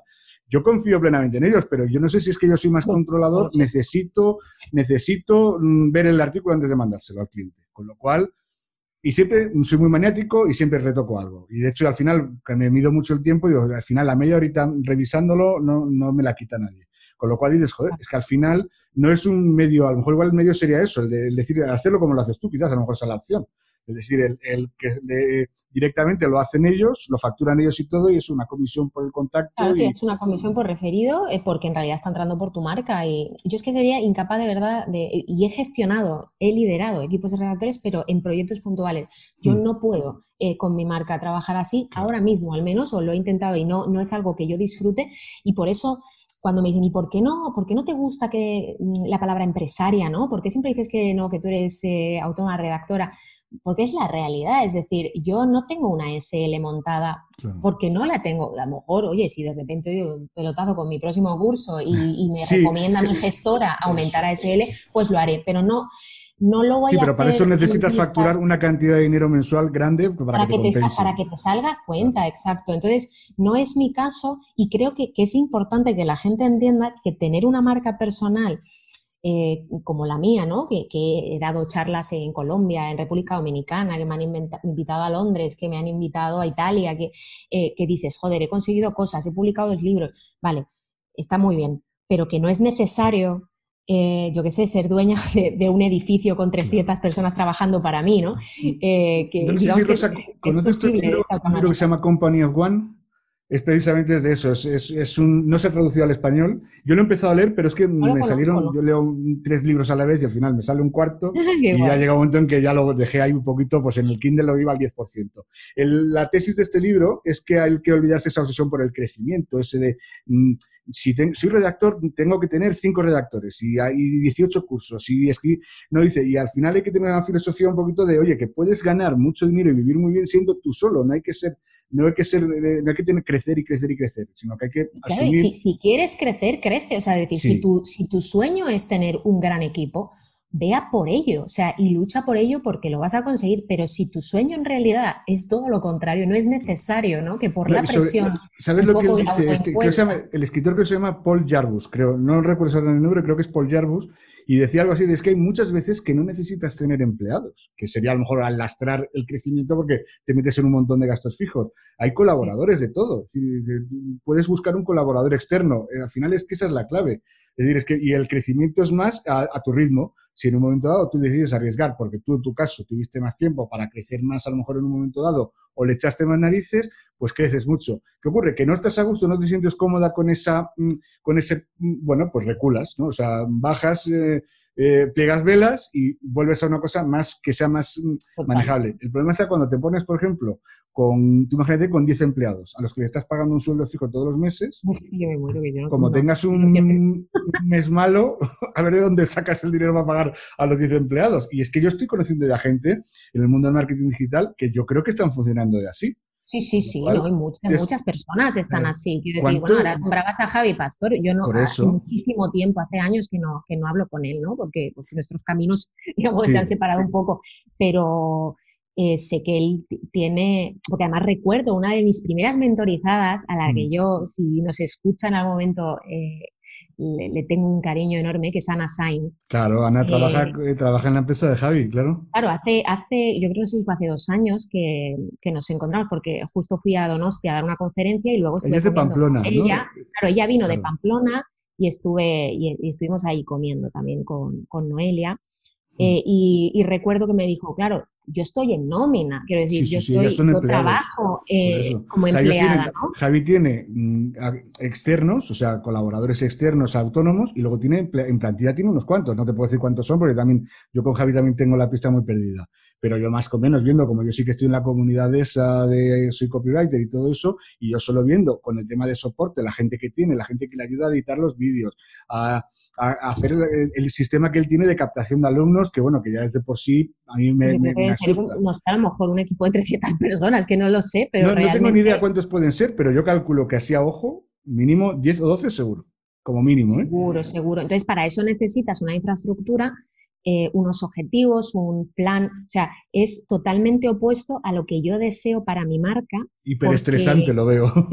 Eh, no, pero yo, yo creo que dudo mucho que a él le estrese absolutamente nada, pero porque él y creo que lo, lo, dijo en el evento, el evento de, de, su redactor digital en su momento. O sea, eh, no, no, sé cuál fue la frase, pero fue como lo que menos me gustaba eh, de la publicidad era escribir, ¿no? O sea, es como, es, él tiene una visión mucho más analítica. Sí, le gusta más la eh, estrategia y todo eso más que, y es maravilloso, porque yo te digo, es que son, pues igual que te he dicho antes, fíjate que yo no iba a decir nombres y al final he dicho todos los nombres del mundo, pero que, que con, que he dicho al principio, ¿no? Maider Tomasena tiene una marca totalmente opuesta a la mía, o sea, somos la noche y el día, y, y, con Javi Pastor, que es la tercera persona con la que me suelen etiquetar como mm. referentes, digamos, dentro de las marcas personales del copy, también es que, no, hay, no hay ningún punto en común en mi profesión y la suya. No porque él no sea copy, sino porque él es empresario y mm. tiene una línea de negocio muy potente formando a redactores. O sea, es que no tiene nada que ver con, con, mi facturación. Yo gano dinero de escribir para mis clientes yo directamente y, y es imposible que yo tenga el volumen de facturación de un equipo de 50. O sea, no puede ser. Ahora, eh, los beneficios son diferentes. O sea, yo los beneficios me los parto con una persona que soy yo misma. Entonces, hay mucha gente que dice, jo, es que fulanito, ya no te digo de copies, ¿eh?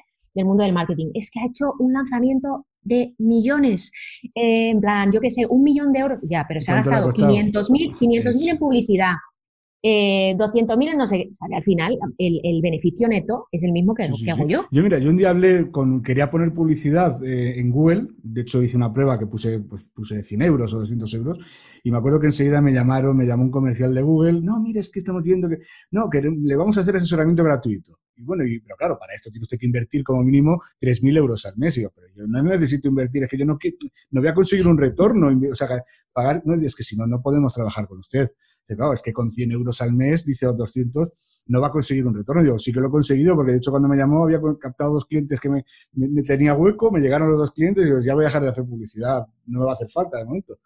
Y me decían, no, es que si no invierte mucho dinero, no va a conseguir retorno. Digo, ya, pero es que yo no tengo capacidad de generar el dinero para pagar 3.000 euros al mes solo en publicidad. Pero claro, sí que hay gente que sí. O sea, hay gente que sí, porque claro, facturan eso, las siete cifras o las ocho, las que sean. Pero claro, ¿cuánto han gastado de eso? O sea, ¿cuánto han gastado para poder llegar a facturar un millón de euros? Yo supongo que al final lo que hacen es pues un poco la regla de tres, ¿no? Pero tú dices, oye, si el coste de adquisición eh, me, convence, pues ¿por qué no? Me parece bien. Lo que pasa es que para llegar a ese punto, yo creo que hay que prescindir de muchas cosas y una de ellas es la libertad.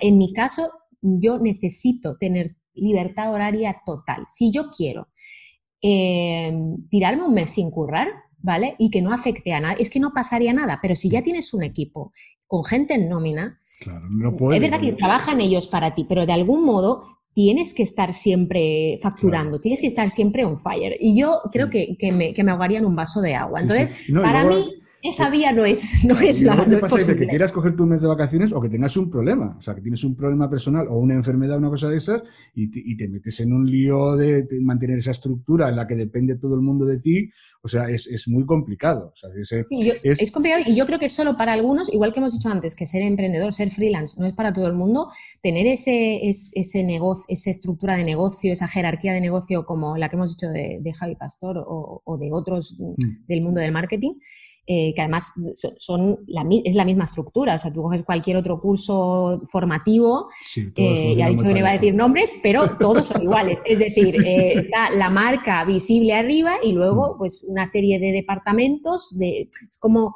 No, iba a decir que es una estructura piramidal, pero sí lo es en cuanto a la jerarquía en sí. La concepción en algunos casos la concepción es casi piramidal. Es decir, cuando tú estás ofreciendo, no, no te hablo en el caso ni siquiera ni de copy, ¿eh? vamos a hablar incluso de otros sectores dentro del marketing digital. Cuando tú estás diciéndole a los alumnos que van a conseguir tener un trabajo cuando acaben y el trabajo se basa en que tú les contrates, para mí eso es un poquito piramidal. O sea, y además te dice, yo, he llegado a leer esos mensajes ¿eh? Eh, que me, me, los han pasado y es, bueno, a lo mejor todavía no vas a conseguir el trabajo de tus sueños, pero vas a recuperar el dinero invertido en esta formación vendiéndole esta formación a otras personas que luego venderán la formación. Claro, eso es auténticamente. Oye, es, que está súper bien pensado. Ahora, ya si uno quiere entrar en ese juego, pues que entre. Por eso yo eh, eh, mm, te decía antes lo de los nombres porque realmente no quiero que se malinterprete. O sea, yo no, no, no juzgo. O sea, mm. de verdad, hay cosas que no me gustan y eso está claro. A mí, que alguien diga que para ser copy no es necesario eh, escribir correctamente, me toca a mí todo lo que viene siendo el arco del triunfo, porque no me parece bien. esto no es una cuestión de técnica. Y mira, ese es un tema que quería tratar. Y además veo que se está haciendo quizás un poquito más largo esta charla, pero que estamos aquí charlando a gusto. Ya veo que tú filtros te pones pocos. no, pero porque realmente no me da, no me da de comer. O sea, a mí me da de comer lo que escribo. Y lo que te iba a preguntar, y ya te digo que no, que quiero, no quiero que tienes de aquí mucho más rato, que, tienes una niña y que entiendo que la hora que es. por eso te digo, o sea, que vamos a ir acabando, pero quería preguntarte. ¿Tú crees que para escribir es importante decir, no decidido tener talento? O sea, ¿tú crees que es todo cuestión de técnica o el talento también influye? Yo creo que el talento, habría que definir, ¿no? ¿Qué es el talento? Que quizás es ese, ese algo, entre comillas, innato mm. que uno tiene, ¿no? Eh, esa aptitud. y, recuerdo siempre un gráfico que vi hace mucho tiempo que era aptitud y actitud, mezclados, ¿no? Y era donde surgía la magia, ¿no? Cuando mezclas... un diagrama de Venn, ¿no? En la que se juntan en el... Eh, o sea, la actitud y la actitud son dos diagramas que en lo que se juntan es donde está la chicha, ¿no? Exacto. La magia ahí surge. Es decir, tú tienes unas aptitudes que desarrolladas bien, o sea, mm, ahí trabajando duro en ellas es con una buena actitud es cuando realmente funciona. Entonces, yo sí que creo que es complicado que alguien que odia escribir, y que nunca le ha gustado, ni tiene ningún tipo de, eh, acercamiento, de, querer acercarse a este mundo, que se vaya a dedicar a ello, me parece extraño. O sea, por mucho que digas, ah, es una profesión que, es rentable. Hostia, hay otras que son rentables que quizá te molen más, ¿sabes? O sea, métete a, yo qué sé, a hacer afiliación. Es que no sé, me parece. en el marketing digital hay un montón de opciones ahora distintas que no te requieren estar todo el día. Pero no te metas aquí, no te metas en una profesión que tiene un componente creativo y un componente eh, al final es, una, es que es una profesión. O sea, es que estamos hablando de algo que podría ser pues casi como, orfebrería, ¿sabes? O sea, tú tienes que construir, tienes que crear, eh, tienes que pensar en universos lingüísticos. Es muy complicado que alguien que no tenga esas aptitudes, que no tenga, pues llámalo aptitudes, llámalo talento, que tenga esa base, eh, esas ganas, que, pueda desarrollarse en esta profesión y que funcione. Porque sí es verdad que hay gente que dice, ay, es que me encantaría vivir y escribir y que de hecho eh, les gusta escribir, pero que de algún modo, incluso con práctica, hay algo que falla. Habría que ver qué es, ¿no? y habría que analizarlo, pero normalmente eh, pueden ser bloqueos mentales, ¿no? De, el síndrome del impostor que se habla tanto, eh, o puede ser pues que no esté hecho con la pasta de, copy, pues que también puede ocurrir y no pasa nada, ¿no? Pues uno tiene que buscar el lugar que mejor encaja en la sociedad. De hecho, es como lo que te gusta hacer, creo que ese es el, Ikigai, ¿no? El, objetivo, el, motivo de tu vida, ¿no? Que es lo que te gusta hacer, lo que se te da bien hacer y que lo que la sociedad necesita que hagas. Eh, ahí es donde tú tienes que encontrar cuál es tu camino. Todo el mundo puede ser copy, Pues yo creo que lo que no puede ser es que hagamos un anuncio diciendo que da igual que no sepas escribir y que te importe una mierda la redacción, que si quieres un trabajo con dinero porque te han echado del curro, que te metas a copy. Eso es lo que no veo bien que se haga. Ahora, gracias a Dios, están virando las cosas y cada vez veo menos anuncios de ese estilo y más anuncios diciendo que el copywriting eh, es redacción publicitaria y que la publicidad viene del siglo XIX y bueno, ya eso me hace más feliz. Te iba a preguntar otra cosa también, eh, y es, mm, eh, ¿para escribir bien hay que leer mucho o no es necesario? Y esto es una cosa que ahora mismo estoy viendo a muchos millennials que dicen que no, que con ver vídeos en YouTube es suficiente. No soy tú. Nada, nada, hay que leer mucho. O sea, eso lo decía Borges, que él era mejor lector que escritor. Que Borges es uno de mis escritores favoritos es una, máquina, bueno, era, que ya no está, eh, pero él lo que decía era eso, que él era mejor lector que escritor y al final lo que venía a decir cuando lo desarrollaba es, para ser un buen escritor hay que ser un mejor lector. Eh, es muy complicado que no, que no se te queden las estructuras, o sea, es que tienes que saber eh, construir. Y fíjate que la gente, los redactores o copies que tienen muchísimos problemas con estructura, con sintaxis, con problemas de... Sí, de, coherencia interna. Yo lo que me he dado cuenta es que hay mucha gente que empieza una frase se empieza a liar, pone una justa puesta, no sé cuánto, y acaba que no cierra, que, que, no tiene coherencia, o sea, no tiene sentido lo que ha escrito porque no le falta eso, el haber leído le falta leer. O sea, es que es tan fácil como eso, que al final son estructuras que se te quedan grabadas en la mente y que luego replicas. Por eso hay que leer mucho, muchísimo, muchísimo. Podríamos decir que ese es el consejo, yo suelo preguntar siempre a todos los que venís a Writing Pod, un consejo para alguien que esté empezando. Es decir, leer mucho, podríamos decir, o alguno Lee mucho y escribe mucho. eso lo dije yo una vez en el podcast, creo que era como, lee todos los días, escribe todos los días. Y por eso, no, sé quién dijo una vez, hostia, siempre estás enseñando tu tatuaje. Digo, ¿qué quieres que te diga? Pues para eso me lo hice, ¿no?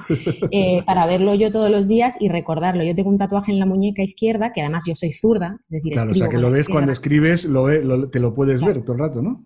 Entonces, este tatuaje pone escribe en, tipografía que es así como de máquina de escribir, ¿no? Y para mí es súper importante. O sea, es un tatuaje que, que, me hace recordar toda la lucha que yo he tenido para llegar hasta donde estoy, a nivel profesional y personal. Entonces, escribir todos los días es es básico, o sea, es algo que un profesional de la redacción tiene que hacer, pero tiene que desear y amar hacer. Y cuando, cuando eso falla, y eso me ha pasado a mí, si yo veo que un día no escribo o que me, estoy rayando, que estoy posponiendo, tengo que preguntarme qué quiero evitar, qué emoción estoy mm, posponiendo y, por, por qué no estoy haciendo lo que más amo hacer. O sea, cuando uno reduce la escritura y se quiere dedicar a escribir, es que algo pasa. Entonces, mi consejo sería leer mucho, escribir mucho a diario, las dos cosas a poder ser. Me preguntaron el otro día, ¿pero escribir de qué? pues tiene que ser escribir solo eh, de trabajo o puede ser, no, no, escribe de lo que te dé la gana, pero hay, algo que yo digo, aparte del diario de emociones, que, lo recomiendo, tengo un vídeo en YouTube que habla de eso, ¿no? De mi diario de emociones, de cómo me ayudó a mí a, superar muchas cosas,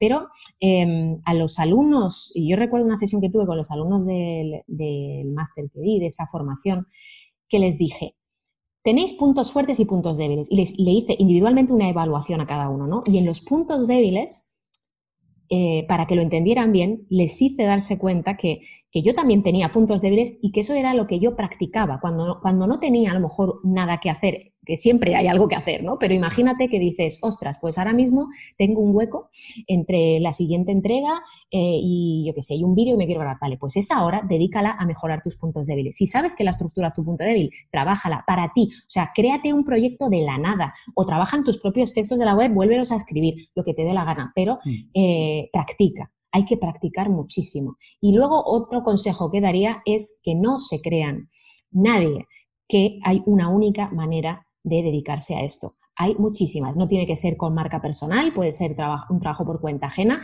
no tiene por qué vender, como era lo de textos copy para cartas de ventas en landing page de infoproductos, en lanzamientos, no es necesario, se puede vivir sin funnels, eh, obviamente dan pasta, yo estoy ahora en un lanzamiento súper grande y, eh, para mí es una satisfacción enorme ¿no? formar parte de un equipazo como el que mm. estoy eh, con otros profesionales, pero pero es que hay muchas cosas que se pueden. O sea, yo, yo lo que disfruto más de mi trabajo es que ahora mismo estoy en un lanzamiento así, pero al mismo tiempo también estoy con unos reportajes eh, que me encantan para, para, unas revistas de lujo. O sea, yo, yo abro mucho el abanico de todo aquello al final, que disfruto. Y al final has puesto ya los huevos en distintas cestas, haces cosas que te gustan. Es, hay veces también, eh, si eres, yo me pasa también, la gente que es muy creativa en general, yo creo que nos cansamos de hacer siempre lo mismo. Entonces está muy bien.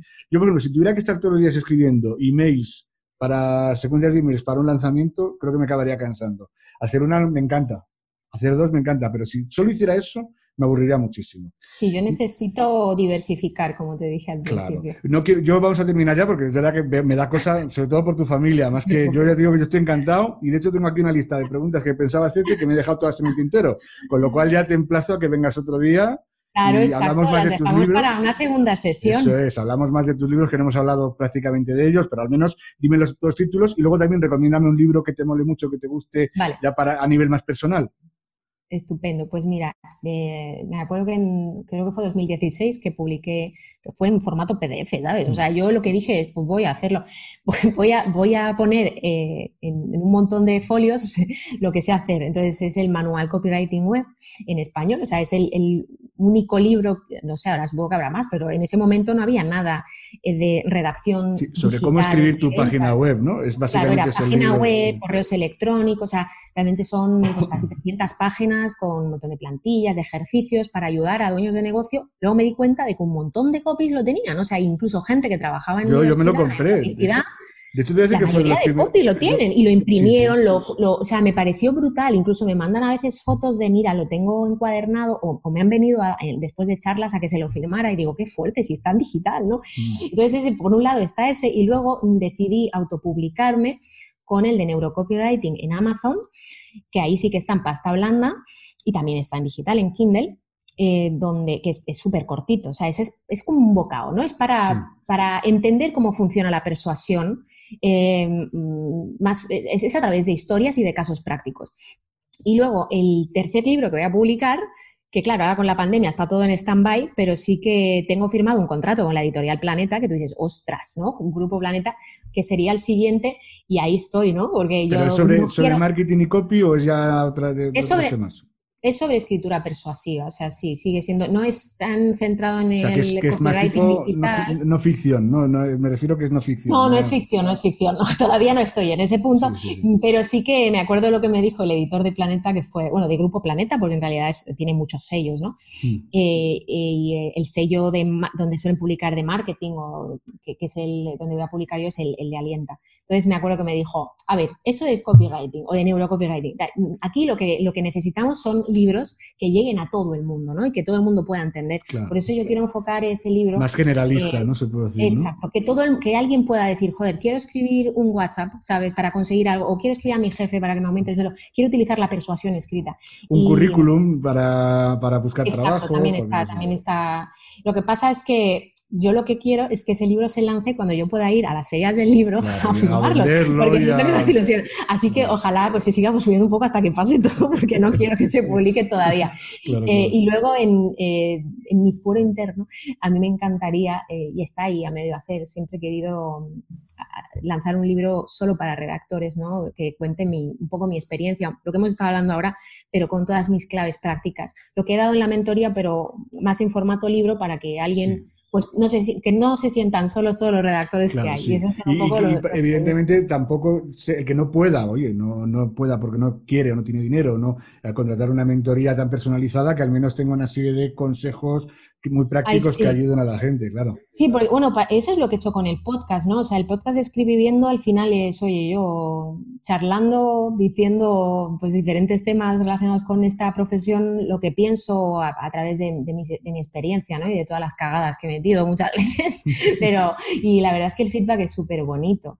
Y, y ahora eh, mis siguientes proyectos, por decirte así. Bueno, no me has dicho, no me has preguntado eso, me has dicho lo de un libro te he preguntado el libro ya que, o sea, ya si por la, última recomendación sería un libro, una canción, o sea, un libro que te haya marcado o, que te guste releer cada cierto tiempo, una canción también que te guste mucho y que estés siempre escuchándola y una película, pues que te guste. O sea, una recomendación pues más personal. Como libro, aunque es personal, sé que, al final acaba conectando un poco con, mi marca por, por, Morel, ¿no? por el apellido, mm. eh, pero sería Rayuela de Cortázar. Es un libro que me leí, pues no sé, tenía 17, 18 años, es un libro que me marcó muchísimo. Es una novela, pero que puedes leer, pues eh, para aquellos que no la conozcan, tiene un, guion como una especie de índice, lo puedes leer en ese orden de como descubre tu propia aventura. Es decir, lo puedes leer en el orden, es en el orden lógico que no tiene mucho sentido. Yo, de hecho, me lo leí así y no terminaba de entender el sentido. O puedes ir leyendo, oye, ahora vete a la página. Exacto, saltando con los capítulos que aparecen en ese índice que es el, el orden recomendado, ¿no? Y al final de ese libro que están las morelianas, que son pues, pequeños fragmentos eh, que dedica Cortázar a, a Bioy Casares, a otro escritor, que es el de la invención de Morel, y de ahí digo que lo de las morelianas, Morel, porque Morel, mi apellido es López, ¿no? Morel es mi Mm. apellido artístico, por decirlo así, o profesional, eh, de ahí viene. Entonces, es un libro que a mí me cambió porque de algún modo me, me sumergí en esas páginas, aprendí muchísimo y la manera que tiene de narrar Cortázar, bueno, es que me, me pone los pelos de punta. Entonces, bueno, eso es lo que diría. O sea, si, si alguien quiere conocerme, que se lea Cortázar. O sea, hay mucho, mucho de mí, ¿no? En, en- en las novelas de Cortázar o en los cuentos. eh, ¿Has en leído Borges el cuento? Es que a mí me parece espectacular, de La Casa Tomada. Sí, bueno, es brutal. Es una brutal. pasada, es algo que dices, pero ¿cómo? O sea, es que yo lo he intentado, repli- no replicar, sino escribir de ese, a ese estilo y no me sale. Claro, es que esta gente escribían, si las novelas eran buenas, los relatos cortos eran espectaculares, Es brutal. porque sabían sintetizar muy bien. Esa es la clave también de una historia bien contada, no hace falta 5.000 páginas. Por eso antes que citaba a Borges, Borges es uno de los grandes. O sea, tú te lees, yo que sé, incluso no hace falta que sean relatos cortos, largos, es que da igual. Mm. Tiene una magia este hombre. O sea, yo, bueno, el Aleph, que es uno de los libros que tiene, eh, no sé, es que marca, ha marcado mi vida, ¿no? Yo creo que la, la literatura argentina, de no Sí, sé, no, yo no he ido nunca a Argentina de momento, pero estoy conectadísima con ese Sí, país. yo, de yo estuve también una época, más o menos en la edad en la que dices tú también, 17, 18 años, que me leí todos, bueno, de hecho además es que era, como se estudiaba en literatura también, eh, lo de Ujú. los hispani, los, el boom de hispano- la literatura hispanoamericana, empecé a leer primero los cuentos y luego ya me fui pasando, leí yo prácticamente novelas de todos los escritores del boom hispanoamericano, o es sea, una maravilla. O sea, de que en cuanto a libro te diría ese, luego en cuanto a, a película, justo hace poquito en Instagram me dijeron, ¿qué película disfrutas más de los diálogos? Y claro, me dijeron como redactora y yo pensé, en realidad no es como redactora, es como persona. O sea, Mm. yo eh, si pienso en algo que me haya conmovido en los últimos años, que, que me haya movido, que me, que me haya rayado, ¿no? Que a mí me encanta que me raye, o sea, que de repente le dé yo vueltas a la cabeza, es... em, Ahora se me ha ido de la cabeza. Espérate, ¿cómo es? Claro, es que se me viene en, en italiano, pues te lo diré así, que es eh, la, la grande bellezza, ¿no? ah, bueno, ese es un Eh. peliculón y yo juraría que yo no sé si ya, ya no estoy seguro si alguien más lo ha recomendado, sí, ¿sabes quién lo ha recomendado? Creo. ¿Quién? Creo recordar ahora Javier Cordero. En el, el día que le entrevisté Ah, también pues lo fíjate. recomendó. Ya no estoy, yo no estoy seguro si recomendó. La Gran Belleza o, o que para mí son, que son equiparables, son muy parecidas. eh, la Dolce Vita de Fellini, Sí. que es que son, es de- uno sería Sorrentino que hace como una versión moderna de la Dolce Vita. O sea, es como, incluso se podría me decir. flipan, o sea, es que no sé, es que me... bueno, aparte que a mí el italiano me encanta, ¿no? O sea, el, el idioma sí, yo hablo italiano y eh, hay cosas que, so- no sé, que solo puedo entender en italiano, o sea, hay Sí. emociones o quizá por eso, porque como no es mi idioma, eh, no, no soy nativa, o sea, no es mi lengua madre, pues de algún modo eh, le presto más atención, ¿no? A la musicalidad. Y Yo tengo en una teoría que es Jeff. Gambardella. Es Sí. el, el mismo periodista ya viejo ya y, y ¿Te amargado. y bueno? O sea, es el mismo que salía, que era Marcello, Mastro, que era Marcello Mastroianni en la Dolce Vita. Es- es- es- como después de la, evol- la evolución, ¿no? Así Eso. termina, ¿no? Dándose y de hecho hay una teoría de una experta que tiene un, un vi- video podcast de, sobre mm, cine y sobre... eh, y esta dice que es, es la película La Gran Belleza, dice que es, realmente es una, es una transición hacia la muerte. O sea, es decir, realmente, y de hecho termina muriendo. La- es- eh, Sí, cuando acaba en el río, es la barca de Claro Caronte que en realidad no termina, pero sí, yo el otro día justo, eh, cuan- porque mm, lo que hice fue poner en, en el swipe up de Instagram para que fueran a ver eh, frases, ¿no? De- De la en español. Claro, les dije, mira, yo la he visto en italiano y me gusta en italiano, pero bueno, para que veáis por- a qué me refiero, ¿no? Con, con- con lo que dicen.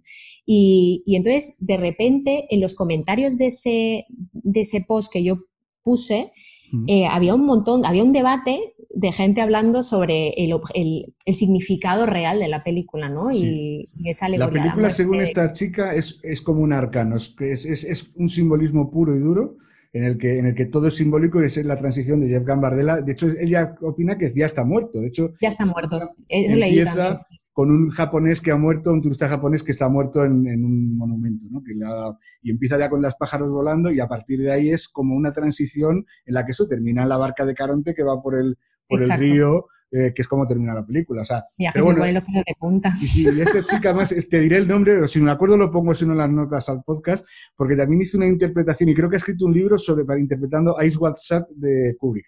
O sea que, que le gustan las que películas cosas, complejas. ¿eh? Ya por ves. eso, por eso. Yo es que soy muy eso de que de, de películas, eh, además mi marido siempre me lo dice, dice, tengo una preparada, es de las rayantes, ¿no? Porque a los dos nos encantan, y es o vemos películas de terror o películas de ciencia ficción, me flipa Sí. la ciencia ficción, las distopías, eh, la fantasía, o sea, a mí raro es que tú me veas, si es una película realista, o sea, de la vida real, como podría ser La Grande Belleza, es Sí. eh, porque tiene ese componente filosófico, Claro. ese trasfondo, porque si no, a mí, por ejemplo, una película de policía, de tiros, me aburren tanto, yo necesito o que hayan dragones volando o zombies, o que eso, o sea, poner en, un- en una situación límite a un ser humano, o eso, o, o que se plantee cosas de la vida, a mí eso me, me encanta. Sí, sí, sí. No, pues recomendada total 100%, pero ya digo que para mí es una de mis películas favoritas. O sea, La Gran, Belle- la gran Belleza es muy recomendable. Oye, ¿y una canción así que te haya marcado tu vida o que te guste escuchar? Mira, en- yo voy a ir más bucle? hacia mi, hacia mi adolescencia, o sea, eh, y claro, yo soy, yo nací en el 86, soy una niña de los 90, ¿no? Entonces, eh, durante mi adolescencia, que pegaba mucho, aunque sigue siendo una cantante famosa, Cristina Aguilera, tiene una canción que se llama Fighter, ¿no? Que es eh, luchadora, Hmm. que describe muy bien no solo cómo me sentía en ese momento, que tenía que luchar pues, contra mi historia de bullying y, y- y realmente pues, no tuve una adolescencia muy bonita, eh, sino en la actualidad, donde sigo luchando con muchos demonios y venciéndolos, ¿no? Y entonces como, coño, mm, luchadora, o sea, fighter. Y me gusta mucho y a veces con los entrenamientos me la pongo y me, me- me da un chute de energía. Así que esa es la que recomendaría. Oye, se nos ha, que, como he dicho, se nos han quedado muchísimas cosas en el tintero, o sea que dentro de unos meses volvemos a quedar otro día y hablamos más en profundidad de eso, de tus libros, de tus próximos proyectos, porque además estás ahora en plena fase ya, nos das una pinceladita de rebranding, me contabas, ¿no? Que estás mm, redefiniendo tu marca, ¿no? si estoy, eh, digamos, reconstruyendo, volviendo hacia la esencia de algún modo, ¿no? Y siento que mm, hay mucha gente que me, que me vincula con el tema del neuromarketing por el neurocopy, cuando en realidad es un, un interés mío eh, científico, pero desde, desde mi punto de vista como redactora. Entonces, eh, la gente muchas veces me lo han dicho, ¿no? Eh, que la página web les encanta, o sea, mi página web actual, pero que, la magia que yo desprendo a lo mejor en los vídeos o cuando me escuchan, que le falta esa chispa. Y entonces yo contraté a, una diseñadora brutal, Patricia Rueda de, de, de You. Eh, bueno, qué alucinante lo que ha hecho. O sea, yo ya he visto la propuesta, es yo en estado puro, es volver eso a mis orígenes, a lo que yo es, o sea, es, soy, soy yo, soy yo. Entonces, eh, tengo muchísimas ganas de, pues, de seguir avanzando. Para mí este 2021 es volver a mis orígenes, como te digo, dejar claro quién soy, cómo me siento y, y además voy a lanzar eh, es un curso de copywriting general, que es como el manual que yo tengo, pero muchísimo más desarrollado, para que cualquier persona, además, no, no, no va a costar miles de euros, ni nadie se va a tener que hipotecar, cualquier persona que quiera aprender, que pueda asumir ese coste y aprender sin excusas. Y, y el año que viene, pues también tengo otra formación pensada, pero eso voy a ir con la única manera en que me funcionan las cosas y es a mi ritmo, Claro. sin claro. prisas. Sí. Pues ya sabes que estás invitada, cuando lo saques podemos quedar otro día y nos cuentas de qué va el curso. Oye, te intento dar mi difusión, mi modesta difusión, evidentemente, no tengo No, claro sí, seguidores además, tantos. la, claro, la audiencia, yo siempre digo, es que da igual que aparezcas pues, en un podcast más grande o más chico, porque todo el mundo tiene una audiencia y, y bueno es, ¿sabes lo que te digo? Yo te voy a decir una cosa, cada vez me doy más cuenta que yo, los seguidores del podcast, eh, eh, son muy fieles. Es decir, al final no, no tengo unas Claro audiencias sí. bestiales, pero son muy fieles. Es decir, al final, y me dice la gente, me mandan mensajes, oye Ricardo, sobre todo ahora tiene una época que, bastante mala a nivel personal y dejé de publicar, y decían, ¿no vas a publicar más? Y digo, sí, digo, tengo cosas Claro. incluso grabadas, pero que es que tampoco he podido, podido ponerme. Y de hecho, esta entrevista, cuando seguramente intentaría sacarla más rápido para intentar volver al ritmo de publicación. Porque sí que me he dado cuenta que al final la gente le, le- le gusta, o sea, le gusta oír Es que la charlar. cantidad, la cantidad de suscriptores, de seguidores, de, es que la cantidad no es nada. O sea, una lista de suscriptores más corta, más pequeña, donde todos sean fieles, eh, bueno, Sí, que es que yo me acuerdo una, una charla que 500 dio fieles. alguien que se llamaba así de la tengo corta y que no me acuerdo en qué evento fue, y hablaba de la lista de suscriptores, ¿no? Diciendo, vale, tengo a lo mejor 100 personas, pero esas 100 personas son fieles y todo lo que hago me lo compran y son clientes y, y, la otra opción es eh, tener 5.000 zombies que no, que no valen para nada. Es que eso, también ocurre. Bueno, y ahí, mira, en, otra, en otro día, cuando hacemos, hablamos de ese, de ese mm, maravilloso momento en el que gente del mundo del marketing vende cursos para crecer en Instagram comprando seguidores de Instagram, que pasas la, cuenta por un feed y tú dices, ah, tiene 100.000 seguidores y ahora en la publicación tiene tres likes y un comentario que pone eh, nice, que es un eh, box. vamos, a, vamos a parar aquí, te voy a decir, y ya contaremos también otro día que quedemos a hablar y hagamos una nueva, una nueva conversación. Contaremos también cómo a mí me ofrecieron incluso también comprar seguidores en Twitter a través de una agencia para, para porque querían, los datos eran, querían ver estadísticas de compra seguidores. Digo, pero ¿qué sentido tiene? Es un realismo. Si son, Sí, sí, pero que dicen que los compres y así te contratan. digo, pero es que esto no tiene ningún sentido. O sea, ¿qué más te da si me van a leer los mismos? Lo que publique en Twitter me lo van a leer, pues no sé si tengo 1.700 seguidores en Twitter, pero esos son más o menos normales. Si yo ahora compro 10.000 de mentira, me van a seguir leyendo 1.700. Exacto. o sea, y a nadie le importa. No, no sé que yo qué sé, que con una estrategia de, influencer, de que una marca te, te regale cosas. O sea, es que a mí me parece tan surrealista que digo, la cantidad no importa, importa la calidad y eso debería ser así con todo en la vida. Es decir, tú te comes un pastel, bueno, iba a decir comida, sexo o lo que sea, ¿sabes? O trabajo, pero te comes un pastel y está, y porque te comas cinco porciones que están malísimas, pues mejor te comes uno que esté buena. Así que lo dejamos para esa otra sesión. Para mí también ha sido un placer estar aquí y espero que todo lo que hemos charlado y rajado pues sirva. Espero sobre todo al final, estoy seguro que todo el mundo va a sacar conclusiones, sobre todo que vean que al final se puede hacer una buena carrera, o sea, una carrera importante, como es mi opinión, que es tu caso, y, siendo normal, sin tener eso, sin tener esa mentalidad de tiburón, ¿no? Que hay veces que... Sí, no es necesario. Si no la tienes, no la fuerces y ya está. hay gente que lo es, y hay gente que, y hay gente que es triunfadora, hay gente que es más emprendedora. Eso es, pero vamos, que se puede tener una vivir muy bien de escribir haciendo lo que te gusta, como lo haces tú. O sea, que muchísimas gracias, Rosa. A ti, Ricardo.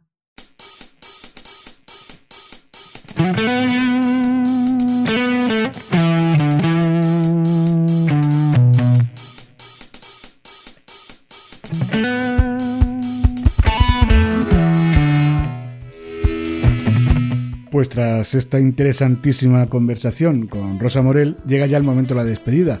Pero como hago siempre, antes de marcharme y antes de decirte adiós, eh, quiero recordarte que te puedes descargar mi libro gratuito Escribe en tu blog como los profesionales.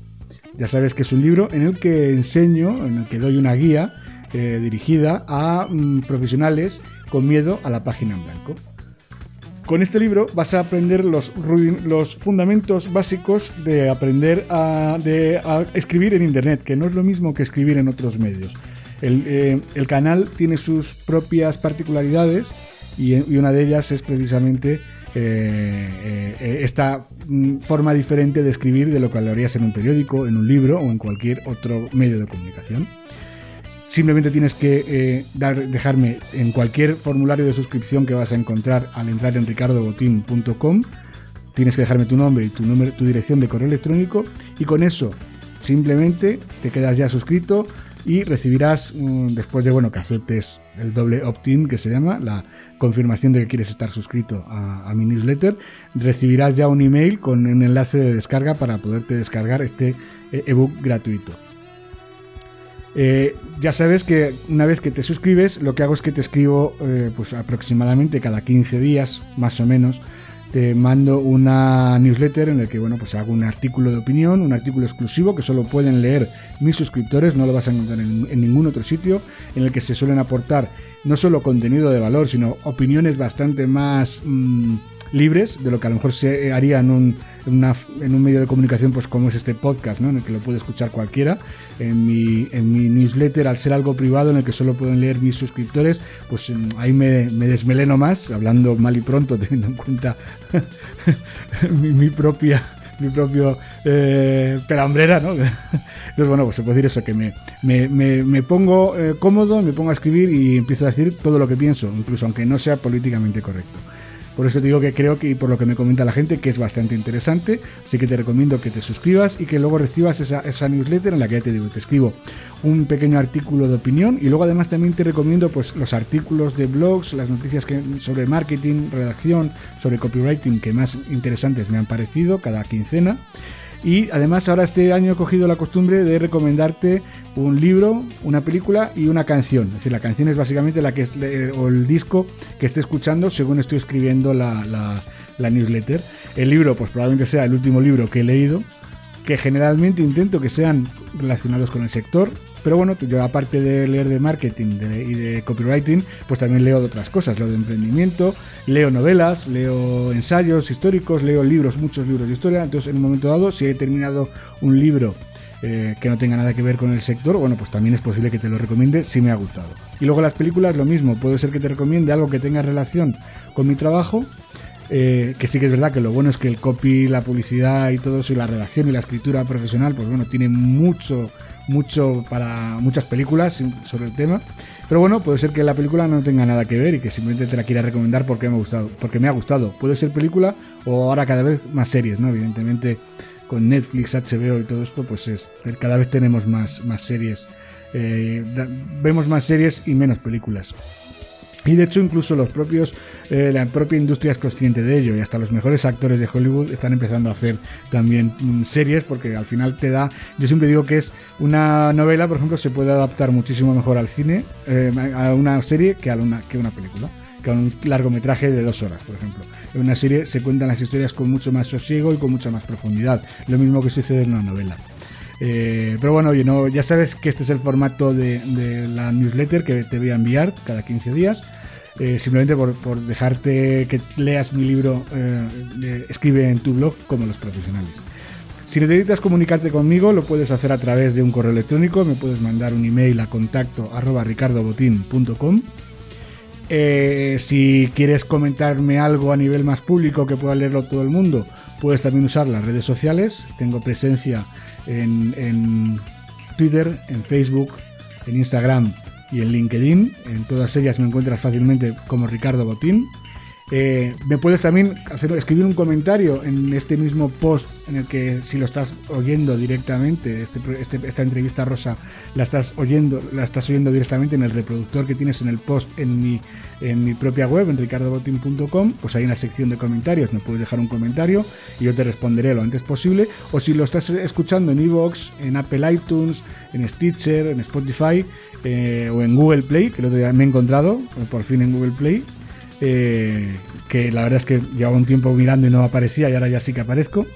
Bueno, pues ahí en cualquiera de esos me puedes eh, escribir un comentario y yo cuando tenga noticia de él, que no siempre me avisan, eh, bueno, pues te contestaré. Luego además ya sabes que por el tema de cómo, de cómo priorizan estas plataformas para escuchar podcast, eh, es importante también, pues si me puedes dar las 5 estrellas, una valoración positiva. Si te ha gustado este episodio, eh, espero que lo hagas porque esto ayuda a que mm, Evox, por ejemplo, o Apple iTunes, eh, Apple Podcasts, o Google Play, o Stitcher, o Spotify vayan mostrando mi podcast más arriba y lo sugieran a más gente que no me conozca y así lo puedo oír más gente, ¿no? Evidentemente. bueno, pues oye, con esto ya sabes que cualquier cosa que necesites me tienes en cualquiera de estos canales de comunicación. Eh, no quiero extenderme más, que hoy la verdad es que ha quedado una conversación bastante larga, así que se despide atentamente eh, Ricardo Botín, el conductor y presentador de este episodio de este podcast de copywriting y redacción, Writing Pod.